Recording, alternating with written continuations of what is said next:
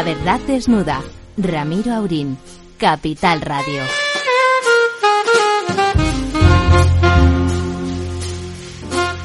Muy buenas noches, amigas y amigos. Aquí estamos.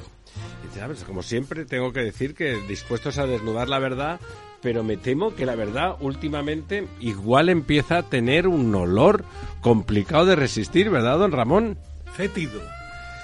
Eh, don, don Lorenzo, acérquele un poquito el micrófono al profesor, que lo tiene un poquitín lejos. Muchas gracias. Fétido, decía el profesor, eh, que, que, que, podía, que era, que podía ser, que es de facto la, la verdad en estos últimos días. ¿Cómo lo ve usted, don Lorenzo? Pues la verdad es que también lo veo un poquito mal, la verdad. Eh, no sé si tanto de olor como incluso a la vista un tanto desagradable. Como nos decía, como nos decía nuestro buen amigo Frank Amaño eh, respecto de un paisano gallego, si le digo la verdad, le tengo que mentir. pues poco más o menos que eso. Muy buenas noches, doña Almudena. Hola, buenas noches. ¿Qué tal? Pues nada, hoy tenemos un programa movidito con una primera parte. De, vamos a hablar de todas estas cosas de la verdad. Hoy nos va a acompañar a partir de las 11 don Alfonso Rojo, que ya saben que de estas cosas de, de las uh, cloacas, pues suele estar muy bien informado y probablemente podremos hablar con él y comentar a fondo eh, qué pinta tienen todas estas cosas, las que son evidentes y las que son aparentes, las que no sabemos si se descubrirán, pero la verdad es que no tienen pinta, da igual lo que nos cuenten después, no tienen pinta de estar, eh, de ser muy agradables, ni muy democráticas, ni muy nada de nada. Como decía el presidente del gobierno, este gobierno que nació para luchar contra la corrupción, corrupción que provocó una moción de censura sobre un delito que después la justicia absolvió y dijo que no había delito por una cantidad de dinero que es ridícula comparado con cualquiera de estas cosas de la eh, de la trama del Coldo Gate, del Coldo Gate, como ya se le ha dado en llamar al asunto este. Pero para empezar tenemos eh, vamos a llamar, vamos a, hablar con don Francés Palop, porque vamos a hablar de una persona eh, entrañable para los que, en general, en general para todos, pero para los que hemos vivido en Barcelona la mayoría de nuestra vida, pues eh, una, una gran fotógrafa, una fotógrafa que, que, que de alguna forma ilustró, ilustró toda aquella, ilustró muchos, muchas décadas después, pero inicialmente, inicialmente ilustró aquella Ghost Divina, aquella Dolce Vita que había en la Barcelona de justo a punto de morir el, el, dictador y los años subsiguientes, pero quizás sobre todo entre, yo diría que entre el 65 y el 75, en aquel, en aquella bar discoteca que se llamaba Boccaccio, cuyo nombre, cuyo nombre le iba muy bien le iba muy bien a, aquella, aquella vida divertida y de una burguesía progresista y antifranquista y que cuya fotógrafa, cuya fotógrafa, entre otras muchas cosas, fue Colita. Fue Colita, eh, Colita era una fotógrafa extraordinaria, después hizo muchísimas más cosas y sobre todo fue una, una mujer eh, feminista van la lettre, junto con bueno con algunas otras mujeres que en aquella época sin dejar de serlo pues reivindicaban eh, unos derechos que realmente entonces estaban en falta. Eh, y si os parece mientras eh, mientras eh, intentamos conectar telefónicamente con don Francés oímos una canción de la época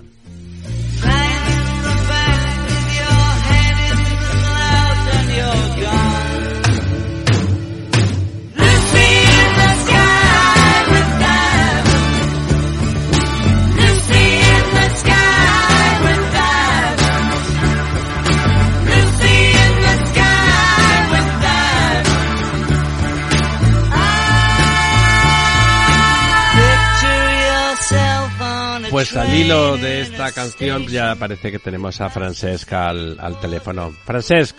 Hola, buenas noches. ¿Qué tal? Muy buenas noches. Eh, Muy bien, encantado. Yo, gracias, gracias por acompañarnos porque bueno, es verdad, es verdad que personajes, hay pocos personajes que tengan una trayectoria tan poco controvertida, eh, me refiero respecto del entorno público, en esa época de la transición y después el, el, previo, todo lo posterior, con todo lo que ha pasado en este país a lo largo de tantas de estas de estas décadas, porque Colita ha muerto eh, hace hace apenas un mes, ¿no? Francés ha muerto hace muy poquito.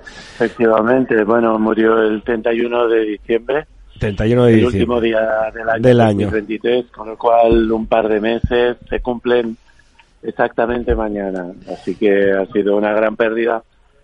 Pero bueno, aquí estamos, ¿no? Para seguir con una exposición que, que ya teníamos ya en marcha desde el año pasado y que vamos a inaugurar aquí en el O Círculo sea, de que es póstuma en el mejor sentido. Ya estaba en marcha, ya se estaba haciendo. Bueno, de hecho, lo mejor que se puede hacer con Colita es ver sus fotos, que son formidables, son delicadas, son, son sensibles, son de gran fotógrafa y al mismo tiempo con un cierto minimalismo, ¿verdad? Efectivamente, sí, una mujer muy fuerte, muy empoderada en, en la época, ¿no? Como has hablado tú del feminismo, pues sí, estaba todo por hacer. Esta exposición se basa en un libro que hizo con María Brescia Carmañ, otra feminista importante, una escritora, bueno, muy muy prolífica, ella comprometida cultural y políticamente. Y las dos hicieron un libro que se llamaba Antifémina. En ese libro está basada esta exposición que es del 77. En el 77 eh, las mujeres todavía estaban penadas por adulterio. Eh, Aunque ya estábamos en la lista, ya estábamos en la pista de despegue de que eso cambiara, ¿no? Pues sí, no teníamos ni constitución, Claro. que llegó en el 78. O sea, estaba todo por hacer. Pero las mujeres y las profesionales en ese momento se pusieron todas en marcha y hicieron los primeros congresos de la mujer, eh, etcétera, etcétera. Entonces, bueno, a raíz de ese libro que volvimos a editar en el 2021, eh, con la fábrica Foto España y el Círculo de Bellas Artes, hemos montado esta exposición de fotografía de Colita, en la que ella ha estado desde el principio y conmigo como comisario, que llevo, soy director de su archivo, pues hemos conformado una exposición fotográfica eh, que habla de la mujer, con unas fotografías que ella hizo a lo largo de 20 años, que creo que son magníficas y que me gustaría mucho que, que todos pudierais disfrutar. Es en el Círculo de Bellas Artes, ¿verdad? En el Círculo de Bellas Artes, en la Sala Goya, En la sala estaremos Goya. hasta el 5 de mayo. ¿Y cuándo le inauguras la exposición? Se inaugura mañana. Mañana mismo. Mañana a las 7 de la tarde y además eh, hacemos un legado a las 12 del mediodía en el, en el Instituto Cervantes que ya tenía preparado para hacerlo y que finalmente pues ella no puede estar, pero estaré yo, estará Maruja Torres, otra mujer potente de la época, gran amiga y, eh, y bueno, y paisana además, ¿no? Otra mujer de Sí. Barcelona. Y estaremos ahí haciendo pues mm, poniendo unos libros que Colita, que, que Colita quería que estuvieran ahí y una caja un poco sorpresa donde ella va a decirnos alguna cosa. Está muy bien porque que sea justamente eh, ese carácter póstumo real de obra en marcha, de obra viva y que de golpe en el último momento pues colapsa el artista, pero la obra no es un homenaje, no es tanto un homenaje como la última obra, como el colofón, la piedra de clave de toda de toda una vida, ¿verdad? Me parece Totalmente. particularmente bonito. Almudena. Hola, Francés, ¿qué tal? No, yo... Hola, buenas noches. ¿cómo Buenas estás? noches, ¿qué tal? No comentarte que el libro, cuando se editó en su día, eh, bueno, fue un libro de culto, pero fue retirado muy rápidamente, ¿no?, de, del mercado. Efectivamente. ¿Qué es lo Sí, que eh, ocurrió? En aquel momento era Daniel Sánchez Gijón, el padre de Aitana Sánchez Gijón, por cierto, eh, el director de Editora Nacional. Un hombre culto, abierto, que, que, que, que aceptó el tema del libro, ¿no? Que era el tema, pues bueno, hablar de la mujer Sí, y, de- sí. del funcionamiento del patriarcado, ¿no? Y entonces eh, eh, apareció ese libro, a él eh, en un momento dado lo despiden y de golpe el nuevo director que entra de golpe dice, bueno, pero ¿qué es este libro? que, que, que, va en contra de, de, del mundo del hombre, ¿no? etcétera, etcétera. Eh, hay que sacarlo, ¿no? Hay que, hay que... Y lo retiró. Se deshicieron del libro. Este libro quedaron Fíjate. de un tiraje de 3.000, unos 500 ejemplares que han estado circulando y que hoy en día son un libro de culto y que no consigues un libro suyo por menos de 500 euros. Lo que pasa es que en el 2021 yo reedité junto con el Ayuntamiento de Barcelona y la editorial Terranova el libro porque ese libro tenía que, que continuar su camino, ¿no? Entonces, eh, bueno, es, es, la historia de un libro realmente interrumpido, ¿no? Bueno, es, eh, es el quizá uno de los últimos coletazos de, de la censura, ¿verdad? De la censura así explícita, ¿no? Sí, sí, de esa escultura, de esa de esa censura y de esa dictadura yacente, ¿no? En el fondo, que Franco ha muerto, pero... Pero hace pero muy poco, pero hace muy poco, ¿verdad? Continúa, ¿no? Sí. De hecho, ahora el, el último librito que hemos hecho con Colita de la editorial Ojos de Buey y, y rememora la muerte de Franco, precisamente. Es un librito que se llama Franco ha muerto y la verdad que Colita con su socarronería y su, su, su buen hacer humorístico dijo francés, no sé si ponerle un interrogante a esto. nunca se sabe. Franco nunca, muerto, nunca se sabe. ¿no? Porque las fotografías, uh, bueno, pues se acercaban mucho a todos estos rosarios nocturnos que han aparecido en los últimos tiempos, ¿no? Y a todos estos brazos en alto y todas estas banderas con aguilucho pero pero bueno el libro queda ahí y entonces pues ya te digo o sea a través de la fábrica y, y el círculo eh, propusieron hacer la exposición y creo que es una exposición eminentemente fotográfica la palabra de María Aurelia está también pero la gente va a ver una una fotografía de una calidad increíble. Es buenísima, es, es, buenísima, a mí me encanta. No, no la, la, fotografía sí. de Colita. Además, era, vamos, yo creo que era una clásica, no era, no era una moderna entre comillas, sino era, es una fotografía enormemente clásica, enormemente contemplativa. Y con una mirada muy progresista. Casi, ¿eh? casi más nórdica, casi más nórdica que mediterránea, diría yo. Don Ramón Tamames te bueno. quiere hacer alguna pregunta. Eh, pues sí, porque eh, no tengo mucha experiencia en fotografías, esa es la verdad. Las de la comunión. Me, me habría gustado tener más, pero la Ghost Divine sí que llegó a Madrid y tuvo un local espléndido en la calle Marqués de la Ensenada. Eh, donde, donde tenía un bailongo Bocacho. impresionante. Bocacho. Bocacho, era impresionante. en Barcelona Bocacho, también estaba. Eh, eh, bueno, sí, pero más que canciones. Sí, hecho, el primer, el primer Bocacho fue en Barcelona. Sí, sí, fue en Barcelona. Sí, pero el de Madrid fue.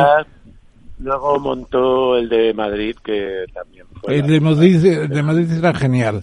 Y ponían unas músicas muy bonitas. Me acuerdo aquella de Deja que ponga no sé qué el viejo roble. ¿No os acordáis aquella? No, pues y otra del Killing My Soul. Killing My Soul. Era fantástica, era una música fantástica. Pero luego, la verdad es que el movimiento de la Ghost Divine en, en Madrid se consideraba un poco demasiado influencia catalana. Esa bueno, es que era francesa en realidad, por eso se llamaba Ghost Divine, sí, claro. pero venía a través de Cataluña, era completamente catalana. Digamos que, que había poca y entonces, burguesía progresista Entonces en Barcelona sí que podía enseñar a Madrid muchas cosas, es verdad. Es verdad. Estaba mucho más avanzada que, que Madrid. Luego ya fuimos cogiendo carrerilla y últimamente creo que la cosa anda bien, anda bien, más promediada. y, y, permítame pues sí, que te bueno, recuerde. Fue un momento que Colita retrató, retrató a la gente de la Goix Divine, pero la Goix Divine es algo como, como la famosa movida madrileña, ¿no? Sí.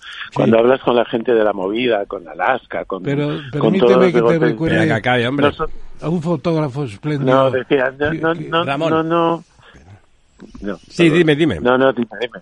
No, no, que ellos no tenían conciencia de que aquello era un movimiento. Con el tiempo, visto claro. en el tiempo, se ha visto una, una que, era un, que, era un, una movida, pero ellos no tenían conciencia ni de grupo ni de nada, simplemente vivían, vivían las cosas que les tocaba por su juventud, por su, por su música, por su etcétera, etcétera, como en Barcelona nadie tuvo eso, se lo inventó un periodista, lo de la Voz Divine. Joan de Sagarra. ¿No te parece? Ah, sí, Segarra. Ah, sí, Segarra, que era un... Joan de Sagarra dijo en ese local... Un hombre de la noche y del teatro. ¿No te parece? A mí, a mí siempre me ha recordado a la Dolce Vita romana más que a la, más que a un movimiento musical o artístico. Era como esa forma de vida, ¿no?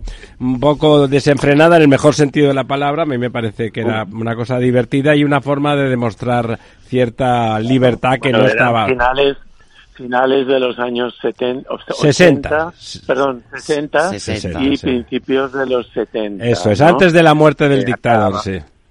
efectivamente, eh, cuando muere el dictador antes, sobre todo con los con los uh, últimos procesos, no, el proceso de Burgos, donde murió gente, los últimos asesinatos los del únicos fusilamientos y tal, sí. Pues entonces ahí dijéramos se acabó la fiesta, un poco, dijéramos. Lo que pasa es que esa reunión de la Voice Divine de gente eran muchos profesionales, arquitectos, eh, gente de la moda, gente de la, de la pintura, del arte, de la cultura, poetas, de muchas cosas. La gente que salía por la noche, pero a las 8 de la mañana estaban todos trabajando y trabajando mucho. Sí, eh, es verdad, pero iban de fiesta a la zona alta de Barcelona, eh, donde estaba Bocacho, ¿no? No, era, no eran bajos fondos precisamente, no eran bajos fondos. No, eran niños, eran niños bien. No era el Rocola, ¿eh? No, no era el Rocola ni el Distrito Quinto en Barcelona, ¿te acuerdas que estaba allí en, en la Meridiana años más tarde, no? Era y luego en literatura yo creo que estaba fundamentalmente capitaneando a todos estos José María Castellet. y Carmen Balseis también. José María, sí, pero el, el tratadista era José María Castellet. Estaba Marcé, estaban otros muchos. no sé si estos estaban en la fiesta. Y luego en fotografía, en Madrid, teníamos a una persona muy distinguida, pero poco expresiva de la Ghost Divine, que era Sommer. Sommer hacía fotos de prebostes, de, eh, de, de, grandes escritores, grandes toreros, grandes no sé qué. Y tuvo mucho éxito. A mí me hizo un reportaje en ABC a propósito del choque petrolero y me pintó con un puro, fumando un puro. Sí, los famosos retratos del país, de la época. Sí, los hacía más bien para la ABC entonces con Luis no, Marianson. Aquí en Madrid quizá un personaje que es distinto, pero que se parecía, es, es un poco más joven, pero que ese tipo de sensibilidad femenina y un feminismo de saber vivir de otra manera como mujer era Bárbara o Ucalele, que siendo distinta, insisto, un poco más, bastante, unos años más joven, pero tenía, quizá hubieran, hubieran compartido ese carácter de independencia y de sensibilidad alta. en, dos, en dos épocas distintas, pero eran ese tipo de mujer. Colita, de cualquier manera, era una mujer que fotografiaba la calle, le gustaba muchísimo a la gente y ella consideraba que Barcelona era su plato. Por allí pasaron todos, pasaron el boom latinoamericano, eh, Gabriel García Márquez, eh, Mario Márquez Llosa, estaban todos y ella los fotografió a todos. Eh, entonces, bueno, fue un momento literario muy importante con Carlos Barral, José María Castellet, Juan Marcé. las editoriales en aquel momento, pues bueno, nacieron muchas, Editorial Tusquets, Anagrama, eh, fue realmente un momento fantástico, muy, sí. muy bueno. Luego, cuando llega la democracia, Colita, pues bueno, se pone eh, manos a la obra con la transición, ¿no? Que fue un momento donde todo estaba por hacer, ¿no? Y, la calle y la calle fue muy importante. Y la calle fue muy importante. Y ella la fotografió porque además le gustaba a la gente, conectaba con la gente. Y eso se nota. Y además de una forma muy muy clara, fue ha sido una feminista, una mujer luchadora y una mujer que creía en la igualdad eh, sin más, Bueno, como es, más ni menos complicaciones. Frases, nos tenemos que ir, pero invitamos a todos nuestros oyentes. Nosotros vamos a ir, por supuesto. por cierto, ¿se puede entrar la, la, la, entrada en la inauguración es libre o es por invitación previa? la inauguración es libre, o sea que os esperamos mañana Estupendo. a las 7 de la tarde en la Zaragoya de, del, del Círculo de Bellas Artes. Para ver quizá a esa, a esa fotógrafa de una especie de neorrealismo poético, ¿no? Un neorrealismo lírico, una, alguien que, que fotografió la calle con, con, gran sensibilidad y además durante 50 años, ¿no? O 60 prácticamente, podemos decir. no, 40, ella estuvo 45 años en activo fotografiando como loca hasta el año 2003, 2004 y bueno, tiene una producción inmensa puesta en los mejores uh, museos, en el Reina, en el uh, Museo Nacional de Cataluña, en, en muchísimos lugares. Y habrá que seguir haciendo habrá que seguir haciendo exposiciones con ese fondo que tú, bueno, ahora vas a tener que gestionar pues de forma más pues sistemática. Sí. Hay una parte que ya está depositada en, en otros uh, archivos, pero yo tengo su archivo personal con unas órdenes muy claras de su parte, así que vamos a luchar por ello para llevarla al mundo, porque yo creo que es una fotógrafa con una base para ser una fotógrafa internacional. Pues aquí estaremos para cuando tú quieras comunicar esas exposiciones. Muchísimas gracias. Un abrazo, Muchísimas gracias por dedicarle este tiempo. Un abrazo para todos. Adiós. Ha sido un placer. Gracias.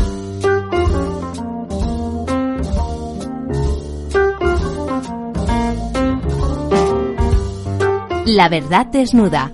Ramiro Aurín. Capital Radio.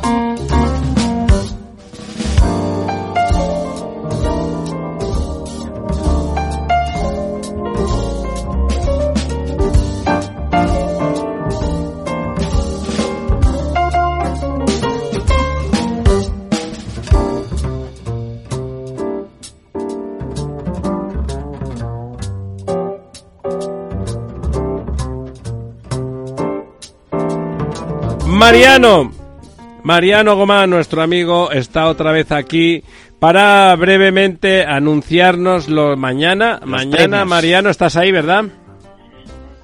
Sí, estoy, estoy ahí. Muy bien. Eh, oye, mañana, como siempre, que tú no paras nunca, mañana se dan los premios de... Foro España a los valores. A los valores, Foro España a los valores. ¿Qué son esos premios? Cuéntanos dónde son, a qué hora y qué hay que hacer para ir. Uy, hay overbooking, creo. Dime, man. Bueno, pues mejor. Si hay overbooking, quiere decir que ya es un éxito antes de empezar. Cuéntanos, Mariano. bueno, bueno, bueno, bueno, bueno, bueno, ahí ah, vamos a ver, me lanzas tres preguntas de entrada. Una detrás de otra. es decir, los premios, los premios a los valores. Eh, estamos intentando hacer mm, de los valores lo que en estos momentos nos falta, que son los valores, ¿no?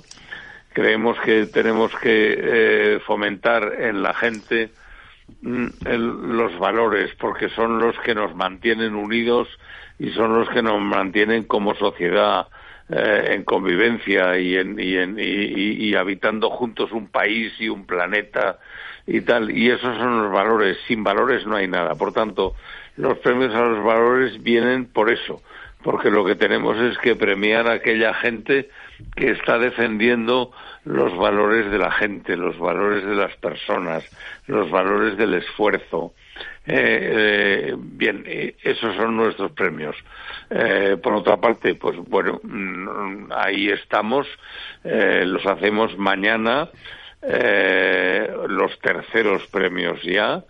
Es muy importante lo que, lo que pasa mañana porque los premios, yo creo que los terceros van a ser los definitivos que van ya de alguna forma a crear una, una liturgia eh, de que esos premios a los valores es lo que la gente tiene que pensar que vamos a, a seguir. Mariano, ¿y qué premios se van a dar?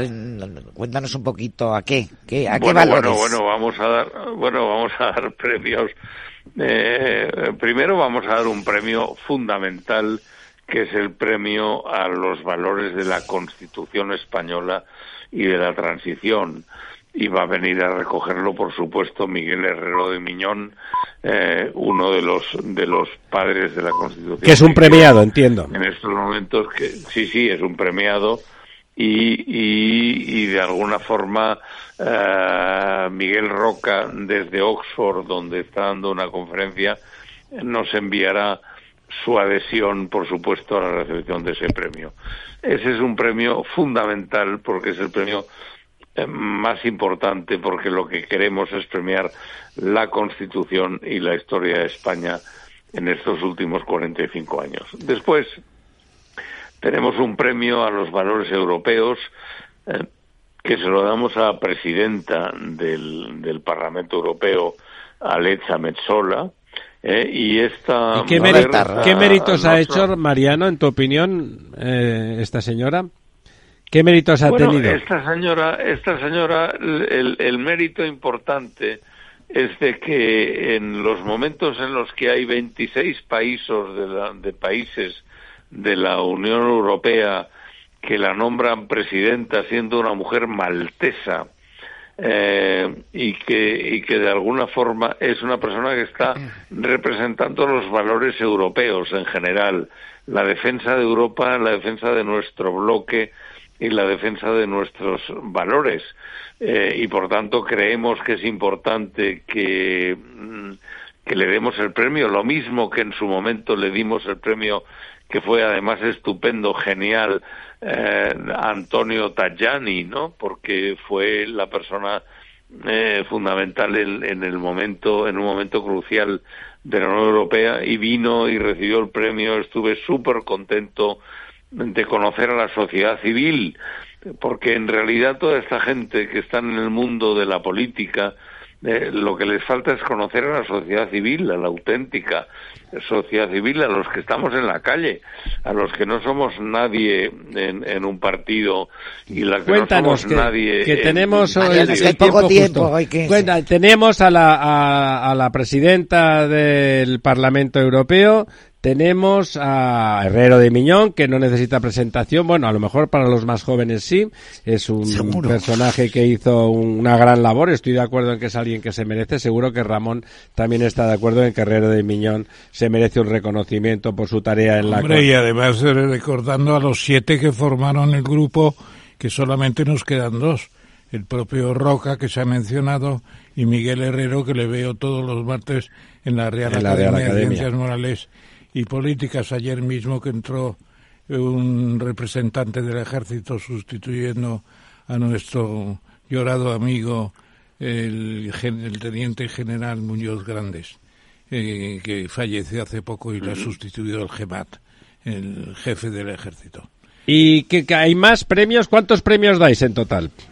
No, pero hay hay hay diez premios, pero el siguiente premio que creo que es importante para los que nos escuchan es que le estamos dando un premio a las fuerzas eh, armadas españolas que están mm. en las fronteras en conflicto de guerra en todo el mundo, pero sobre todo a sus familias, eh, aquellas familias que tienen a sus maridos o sus hijos expuestos a la muerte, a sus hermanos, eh, exacto, en las fronteras en conflicto y que están defendiendo a España y están defendiendo nuestros valores en el, en, en, en, el mundo, en los frentes de guerra, que nadie quizás se acuerda de ellos, pero ahí están, ¿no? Eh, y tenemos a estos eh, militares y familias de militares. Va a venir a recogerlo uno de las personas que vendrá a recoger mañana el premio. Es una chica que es la mujer de un capitán que está destinado en las fuerzas en Lituania eh, y, que de alguna manera eh, nos puede explicar un poco qué es lo que siente una persona que joven eh, está esperando en su casa el, trabajo de su marido en, las fronteras de España, que son los que nos están defendiendo a todos. Este es otro de los premios que creemos que es muy importante. No, todos son importantes sin duda. Y este es verdad porque en España quizá el papel de las Fuerzas Armadas todavía no tiene el reconocimiento que tiene en un país con la tradición democrática más consolidada y quizá por el pasado, por el pasado de, la dictadura, pues eh, todavía no se reconoce eso, ese papel fundamental en la defensa del Estado, de la Constitución y de nuestros valores, como tú dices. ¿Dónde va a ser la fiesta de la entrega de premios, Mariano? Bueno, eh, no es una fiesta, es, un acto muy solemne. Bueno, es la fiesta, hombre, es la, fiesta de los valores. Eh, eh, no, ya en la Real Academia de Bellas Artes de San Fernando, en Madrid. En la calle Alcalá, ¿no? sabemos, sí, sí, el Palacio Goyeneche, que es uno de los sitios más emblemáticos de la ciudad. Ahí hacemos la entrega de premios porque creemos que una entrega solemne de estos premios tiene que ser en sitios como este y ahí lo hacemos, por tanto ahí estaremos todos eh, y, y, creo que sinceramente sin, sin ánimo de pensar que somos el Foro España lo que estamos haciendo esto, ¿no? Pero sinceramente porque creemos que es lo que debemos hacer, que es nuestro deber defender los valores españoles, defender los valores en lo que todos en los que todos creemos y mañana lo haremos en la Real Academia y además tenemos la gran eh, suerte de eh, que todos los premiados han aceptado, eh, tenemos overbooking Perfecto. en, en, presencialmente todos los premiados, ¿verdad? Se dará por streaming también. Se puede Oye, Mariano, enhorabuena una vez más, no paras, ya sabemos, estás aquí cada dos por tres, pero porque haces cosas, no, no, no porque seas nuestro amigo, sino porque realmente no paras. No paras y desde la capital del reino, pues eh, también, también los, los escatalanes en el exilio te, reconocemos esa tarea. Eh, vamos, eh, enhorabuena, que mañana vaya todo estupendamente y ya nos contarás, ya nos contarás eh, otra semana de estas cómo ha acabado, lo, vamos, esa fiesta, porque es una fiesta de la civilidad y de, y de la, y de los valores democráticos. Cuando queráis, ahí estamos, sabéis que estamos siempre a disposición eh, un, gran recuerdo a Ramón Tamames que tenemos aquí, que tenéis con vosotros. Eh, es decir, que, oye, está todo el mundo invitado a que en la fiesta de la sociedad civil es la fiesta de la gente, es nuestra fiesta. Estupendo. Muchas, gracias, Mariano. un abrazo. que vaya todo muy bien mañana. Munduko arranguren gainetik amaite zinezko kantu batean airostu. La verdad desnuda, Capital Radio. Kantu batean zergatik utzi beharrote zergatik utzi Bueno, pues con este, con Benito Lerchundi, evidentemente un cantautor vasco cantando en euskera, recibimos, eh, recibimos a Luis Eguiluz eh, para hablar vasco de pro, Vasco de Pro, que ya ha tenido responsabilidades políticas en su momento y bueno, pues para comentar esas elecciones que vienen en pocas semanas y en las que pueden pasar muchísimas cosas. Don Luis, ¿está usted ahí? Don Luis. Me parece que se nos ha caído, don Luis. Bueno, pues seguimos escuchando a Benito Orlechundi mientras tanto. Sí, que diga, don Ramón, ¿qué quiere no, quería presentarle. Pues preséntalo mientras se acaba de que se ha colgado. Presenta a don, a don, ¿Pero qué ha pasado con él? Se ha colgado un momento el teléfono, pero mientras tanto, bueno, preséntalo. Bueno, bueno. No, Luis Eguiluz es una persona muy conocida en Bilbao, es un empresario importante de la industria farmacéutica y además ha sido alcalde, perdón, ha sido candidato a alcalde en unas recientes elecciones eh, las últimas me parece. Por tanto será concejal, ¿no? Sí, y, y realmente pues eh, al ayuntamiento, a la alcaldía de, de, Bilbao y en estos momentos pues eh, tiene una representación muy fuerte en la sociedad vasca a través de la bilbaína que es la sociedad civil más importante del País Vasco.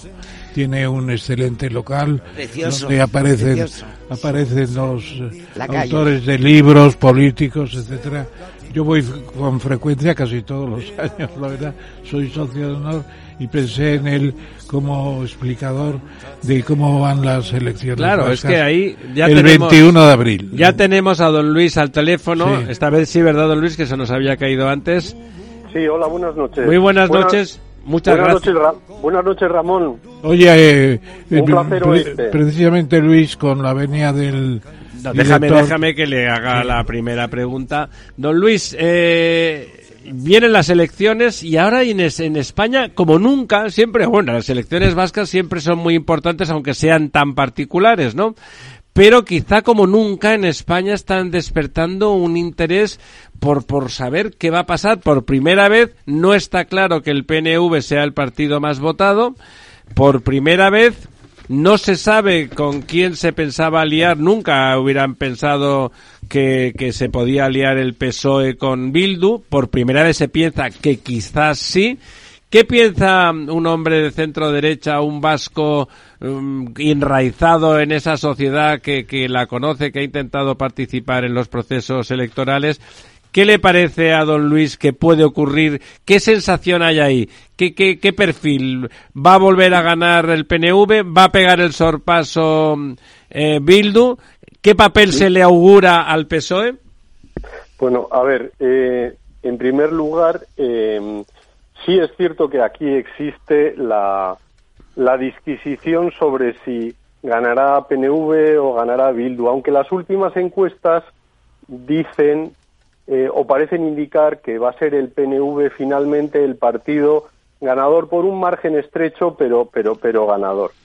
En otro orden de cosas, eh, también es cierto que el PNV es un partido básicamente vizcaitarra y yo les hablo desde Bilbao y soy bilbaíno y por contra Bildu ha obtenido, eh, bueno, pues tradicionalmente un buen resultado en Guipúzcoa, llegó a tener la alcaldía de San Sebastián y, la diputación de Guipúzcoa, aunque lo hicieron tan rematadamente mal que perdieron que perdieron cuatro años después todo el poder que habían adquirido, no fueron capaces de consolidarlo, pero bueno, está claro que, que muchas veces la gente no escarmienta, no escarmienta ni siquiera en la cabeza en cabeza propia. Aunque yo creo, sinceramente, que tras muchísimos años de gobierno en coalición del PNV y del PSOE, con la sana excepción de eh, el Endacari eh, Pachi López, ahora portavoz portavoz López en el en el Congreso de los Diputados, pues eh, que gobernó gracias a los votos del, del PP o al apoyo del PP.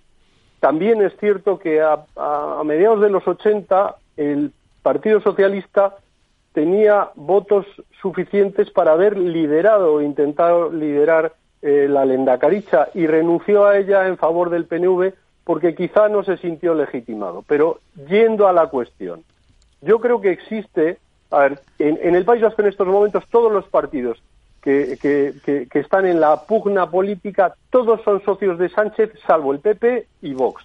Efectivamente. Entonces, yo creo que Sánchez si quiere mantener la legislatura, y tonto no es, ha demostrado algunas cosas, pero también ha demostrado que no es tonto, pues lo que ha hecho previsiblemente es un reparto de poder. Ha dado Pamplona y Navarra a Bildu y dará previsiblemente, si es necesario, eh, la lenda caricha al gobierno vasco, al PNV. Porque tradicionalmente, además, ellos, eh, bueno, pues es su aliado natural y además ocupan pues gran parte de puestos en prácticamente todas las administraciones, pues en el Ayuntamiento de Bilbao, en la Diputación Foral de Vizcaya, en el Gobierno Vasco, o sea que son un compañero cómodo y, habitual. Claro, ahí sí los vascos le, le, hacen el favor, como tú decías, de votar al PNV, les será mucho más fácil esa gestión. Don Ramón. Sí, yo te preguntaría, Luis, si tú conoces a los candidatos, porque esta vez no hay grandes figuras que yo que yo vea. Por ejemplo, tenemos en el partido eh, socialista vasco juvenil Andueza, Ochandiano está en el Bildu, eh, Juan de Andrés en el PP y al final tenemos a Predales, Predales en el PNV. Son cuatro mandados de sus respectivos partidos o tienen personalidad propia para poder ser unos lendacaris como Dios manda, que se podría decir. A ver, eh, yo, yo creo que eh, tristemente eh, y, probablemente Ramón, tú y yo, aunque distanciados en edad, pero tampoco, pero sufrimos lo mismo, el edadismo funciona extraordinariamente en la sociedad española y por tanto en la sociedad vasca como parte de la sociedad española. Y, han amortizado a Urcuyu, que no es que haya tenido una brillante gestión, que no, que no la ha tenido. Y han decidido optar por un candidato alternativo que es Pradales. Pradales es unos años más joven que Urcuyu, es un chico de 46 años, si no me equivoco, por ahí, o 40 y bastantes, y ha sido diputado foral de infraestructuras. Para quienes no sepan, es una especie de ministrillo de la Diputación, pero hay que tener en cuenta que aquí las diputaciones recaudan los impuestos y tienen muchas competencias. Tienen mucho dinero, claro. Y el dinero. Mucho dinero, sí, señor. Porque nosotros pagamos a las diputaciones, no pagamos al gobierno vasco ni, a, ni, ni, a, la hacienda estatal. Eh, y él ha sido diputado foral de infraestructuras. Por cierto, el diputado que ha declarado reiteradamente que eh, la llegada del AVE, para ellos el TAP, el AVE, el, tren de alta velocidad, no es una obra de interés metropolitano en Bilbao. Bueno, pues si, si, la llegada del AVE a Bilbao, a Vizcaya, no es una obra de interés metropolitano, pues no sé qué otras obras de interés puede haber en Vizcaya en estos momentos más importantes que... Un monumento a Sabino Arana, don Luis, un monumento a Sabino Arana. Pues sí, probablemente. Eh, Ochandiano es, responde mucho al perfil que Bildu quiere trasladar a la sociedad. Eh, independientemente de que eh, el fondo de la melodía sigue siendo la misma, es decir, todavía hay grupúsculos que jalean cada vez que se libera, a, vamos, que se libera, que sale de la cárcel un preso, o son incapaces de, condenar la violencia terrorista de, ETA y, los asesinatos y todo el mal que han causado a la sociedad y a las personas en concreto, y siguen diciendo, como ha dicho Chandiano, que bueno, que eso responde a una etapa política y tal, ¿no? Bueno, también es cierto, por ejemplo, que yo he leído en páginas centrales del diario de mayor difusión en el País Vasco, pues eh, a Ion Ansa, que antes, si no me equivoco, no hace mucho tiempo, fue el responsable de comunicación de Otegui. Bueno, pues ahora, ahora el diario de mayor difusión en el País Vasco le ha publicado al que fue eh, director de comunicación de Otegui. ¿Qué quiere decir? Que incluso los medios de comunicación están intentando pues trasladar otra imagen diferente de Bildu. blanqueando a Bildu, ¿no? Blanqueándolo. Efectivamente, blanqueando. Bueno, es un blanqueamiento anal, ¿no? Pues bueno, es así. Eh, eh, el, candidato socialista, Eneco Andueza, pues yo la verdad es que no tengo opinión de él, pues es una persona joven. Yo soy amigo personal de Idoya Mendía y de su marido Alfonso Gil, y, yo creo que Idoya Mendía, pues, eh, pues una persona con muchos más recursos, probablemente con una capacidad mayor, pese a que discrepo con ella y he discutido muchísimo con ella y con su marido, que por cierto ahora es ahora es senador. Bueno, no sé si le intentarán buscar un, hueco en Europa por aquello de que de, no de no dejarla perder, pero me parece un despropósito el prescindir de determinada gente y probablemente el amortizar, aunque ella eh, parecía no querer seguir, ¿no? ¿Cómo ves a Javier Andrés como a, Javier de Andrés en el PP? A ver, Ramón, tú, tú, tú, sabes que yo, a ver, yo soy, yo soy de, mi familia con razón o sin ella. Entonces yo soy del PP de toda la vida porque fui, soy un antiguo AP. Eh, he estado, aunque liberado solo he estado cuatro años que estuve deportado en el Ayuntamiento de Bilbao, pero he pasado por Hermoa, he pasado por juntas generales, he estado en Bilbao sin liberar y tal, porque yo me he dedicado siempre a mi trabajo. Bueno, a lo que voy. Yo a Javier de Andrés veo que es un razonablemente buen candidato, es un candidato que, eh, que, tiene experiencia de gestión, él fue diputado general, es decir, fue el presidente de la, de, de la Diputación Foral de Álava y su gestión fue buena, fue buena en prácticamente todos los ámbitos.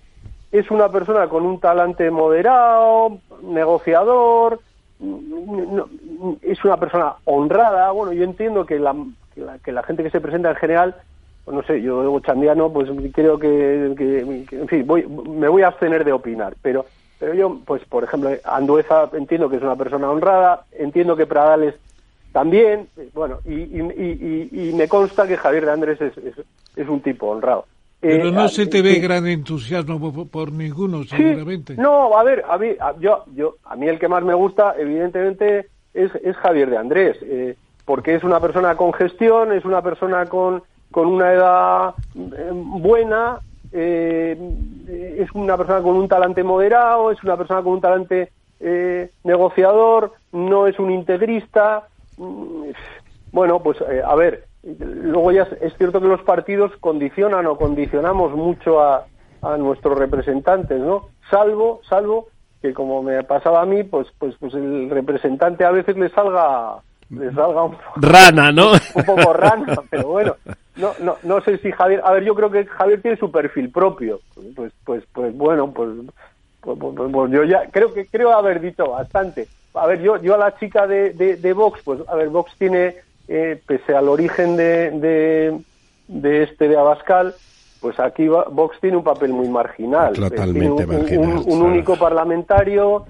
Es cierto que la, la parlamentaria, pues no no, ha tenido un gran papel, pero no ha tenido tampoco ninguna pata así gorda. Y bueno, pues, bueno, bueno, pero, Luis, pues, ahí, pues perdona que termine con este punto. Eh, Vox no tiene nada que hacer desde que negó la primera ocasión que pudo lo que llamamos los derechos forales vascos, que es todo El, estatuto de, de autonomía, eh, refiriéndose a Navarro, el mejoramiento era mejoramiento de fuero y, niega la primera, por así decirlo. Llega la mayor, sí.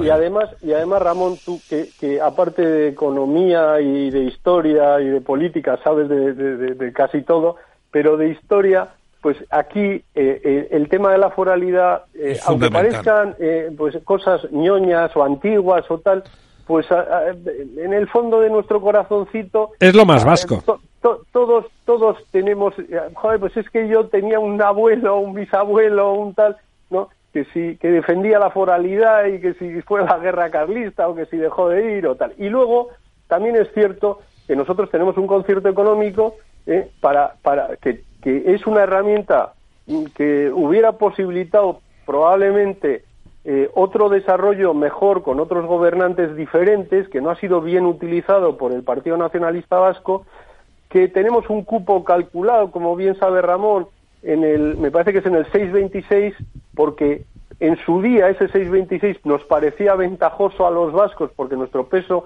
en el PIB español era superior a ese 626 y ahora nuestro, nuestro peso en la economía española con un cupo del 626 es de en torno a un 5,8, para que nuestros oyentes eh, se enteren. Si España, por ejemplo, decide aumentar sus gastos en defensa, y decide hacer un portaaviones que cueste 6.000 millones de euros, el 6,26 de ese portaaviones, de esos 6.000 millones, los va a pagar el gobierno vasco a través del cupo. Vale, muy bien. Cuando nosotros teníamos un peso en la economía española del 6,7 o del 6,8, pues el 6,26 nos parecía pues fenomenal. Pero cuando tú pagas el 6,26 de un portaaviones de 6.000 cuando tu peso es del 5,80, pues estás pagando ronda y media. ¿Nos entendemos? Ahí eres del PP, pero eres vasco, vasco, vasco. ¿eh? Yo no estoy de acuerdo con lo que a, a ver, es que no solo los... A ver, aquí en España parece que solo los catalanes saben de economía. No, no, perdona, que, los vascos habéis sabido siempre más, eso lo sabemos los catalanes que no somos tontos ni independentistas. no, no, y, que los madrileños saben mucho de economía, lo sabemos ahora en toda España, todo el mundo.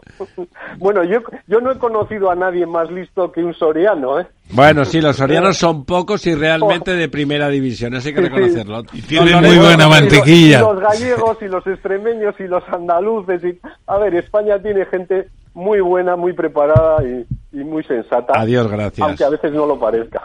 Buenas noches, eh, Luis. A mí, eh, la verdad es que hay un tema, cuando yo miro lo de las encuestas para estas elecciones vascas, que no termino de entender, ¿no? En información que surge. Le parece ser en encuestas de finales del año pasado que el, apoyo a la independencia en el País Vasco está en torno al 20-21% más o menos, eh, pero las encuestas nos están diciendo que hay un empate prácticamente técnico a 27 escaños entre el PNV y, y Bildu.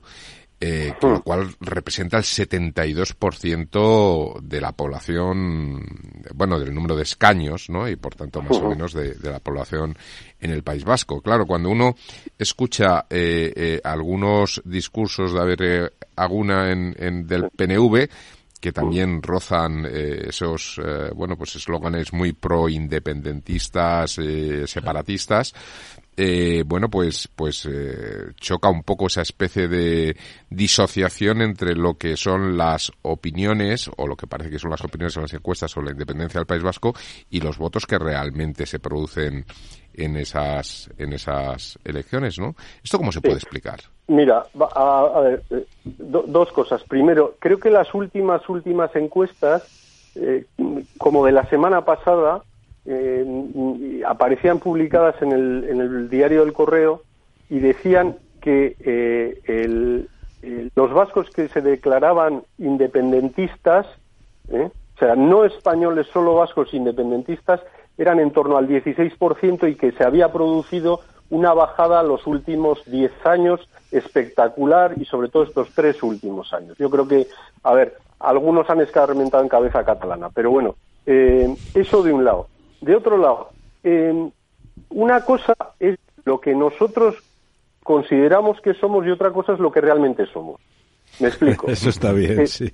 Me explico. Eh, y, es una frase que le, oí hace poco entre los invitados, después de Ramón, entre otros ha venido Daniel Inerarity, que tiene una cátedra de inteligencia artificial en Florencia, y decía pues, pues que si la inteligencia artificial nos analizara realmente cómo somos, pues diría, pues este señor probablemente es muy de derechas, aunque él se declare socialdemócrata, ¿no? Pues por sus signos externos, por su manera de manifestarse, etcétera, etcétera. Vale, pues los vascos, por ejemplo, somos esa gente ¿eh? que aun declarándose nacionalista, pues la verdad es que tienen una casa en La Rioja o en Cantabria o se van a veranear a Marbella o en Andalucía, en Andalucía se hartan de pescadito frito y están estupendamente.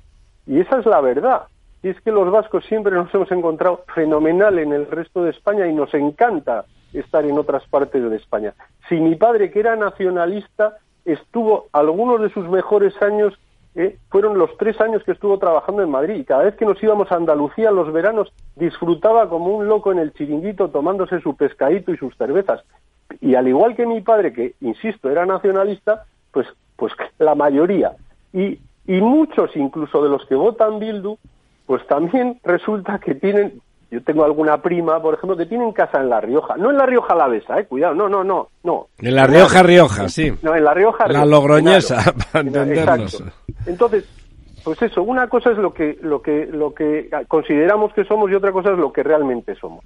Y, y, la verdad es que nuestra vinculación, si nosotros, eh, eh, hace, cuando Ramón estuvo el año pasado, eh, si hablamos de esto, si los vascos hemos sido los adalides de la corona de España, si llegamos a ser también los adalides de la expulsión de los judíos de España para ocupar los puestos que los judíos dejaban eh, eh, en la corona de Castilla, si, si cuando no habían expulsado los reyes católicos a los judíos de España, si ya los habíamos expulsado nosotros de Balmaseda para trincar sus propiedades y para trincar sus puestos, si esa es la verdad, si siempre si, si además como esto daba muy poco de sí, el hijo mayor se quedaba con el caserío, el segundo se iba de cura, el tercero se iba a servir al, al, rey. y, por eso eh, América está llena de apellidos vascos.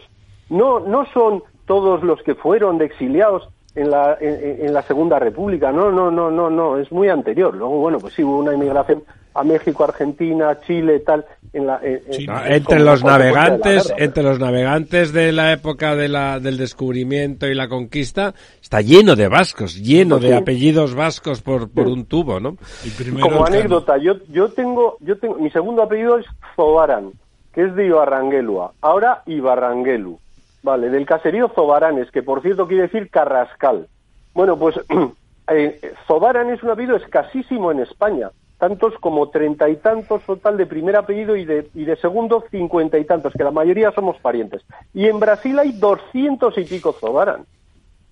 Claro, claro, allí, allí, se, allí se criaba con más ganas, Luis. Pero un momento que Almudena Semur te quiere hacer una pregunta. Hola Luis, buenas noches. Hola Almudena, buenas noches. ¿Qué tal? Mira, yo lo que no acabo de entender y, a ver si, si me lo puedes explicar es por qué el Partido Popular en el País Vasco no consigue arraigarse como en Galicia. Eh, ¿Cómo pues, es que no consigue bueno, resultados. No es tan difícil, Y luego, ¿eh? no, pero espera, eh, espera un segundo. Eh, hay muchísima gente en el País Vasco que es del PP, pero vota al PNV. Bueno, a ver, mira, hay, varias hay, varias causas. La primera causa es, si tú te, retrotraes a la, a la transición, en, en, Euskadi había tres grupos eh, en política tres grupos básicos. Un grupo era eh, eh, la izquierda, basada en, los socialistas de la margen izquierda, los nacionalistas basados en determinadas ciudades o pueblos de, del País Vasco y el centro derecha vasco. Pero claro, llega ETA y se dedica a intentar matar, laminar a todo lo que oliera a derecha española.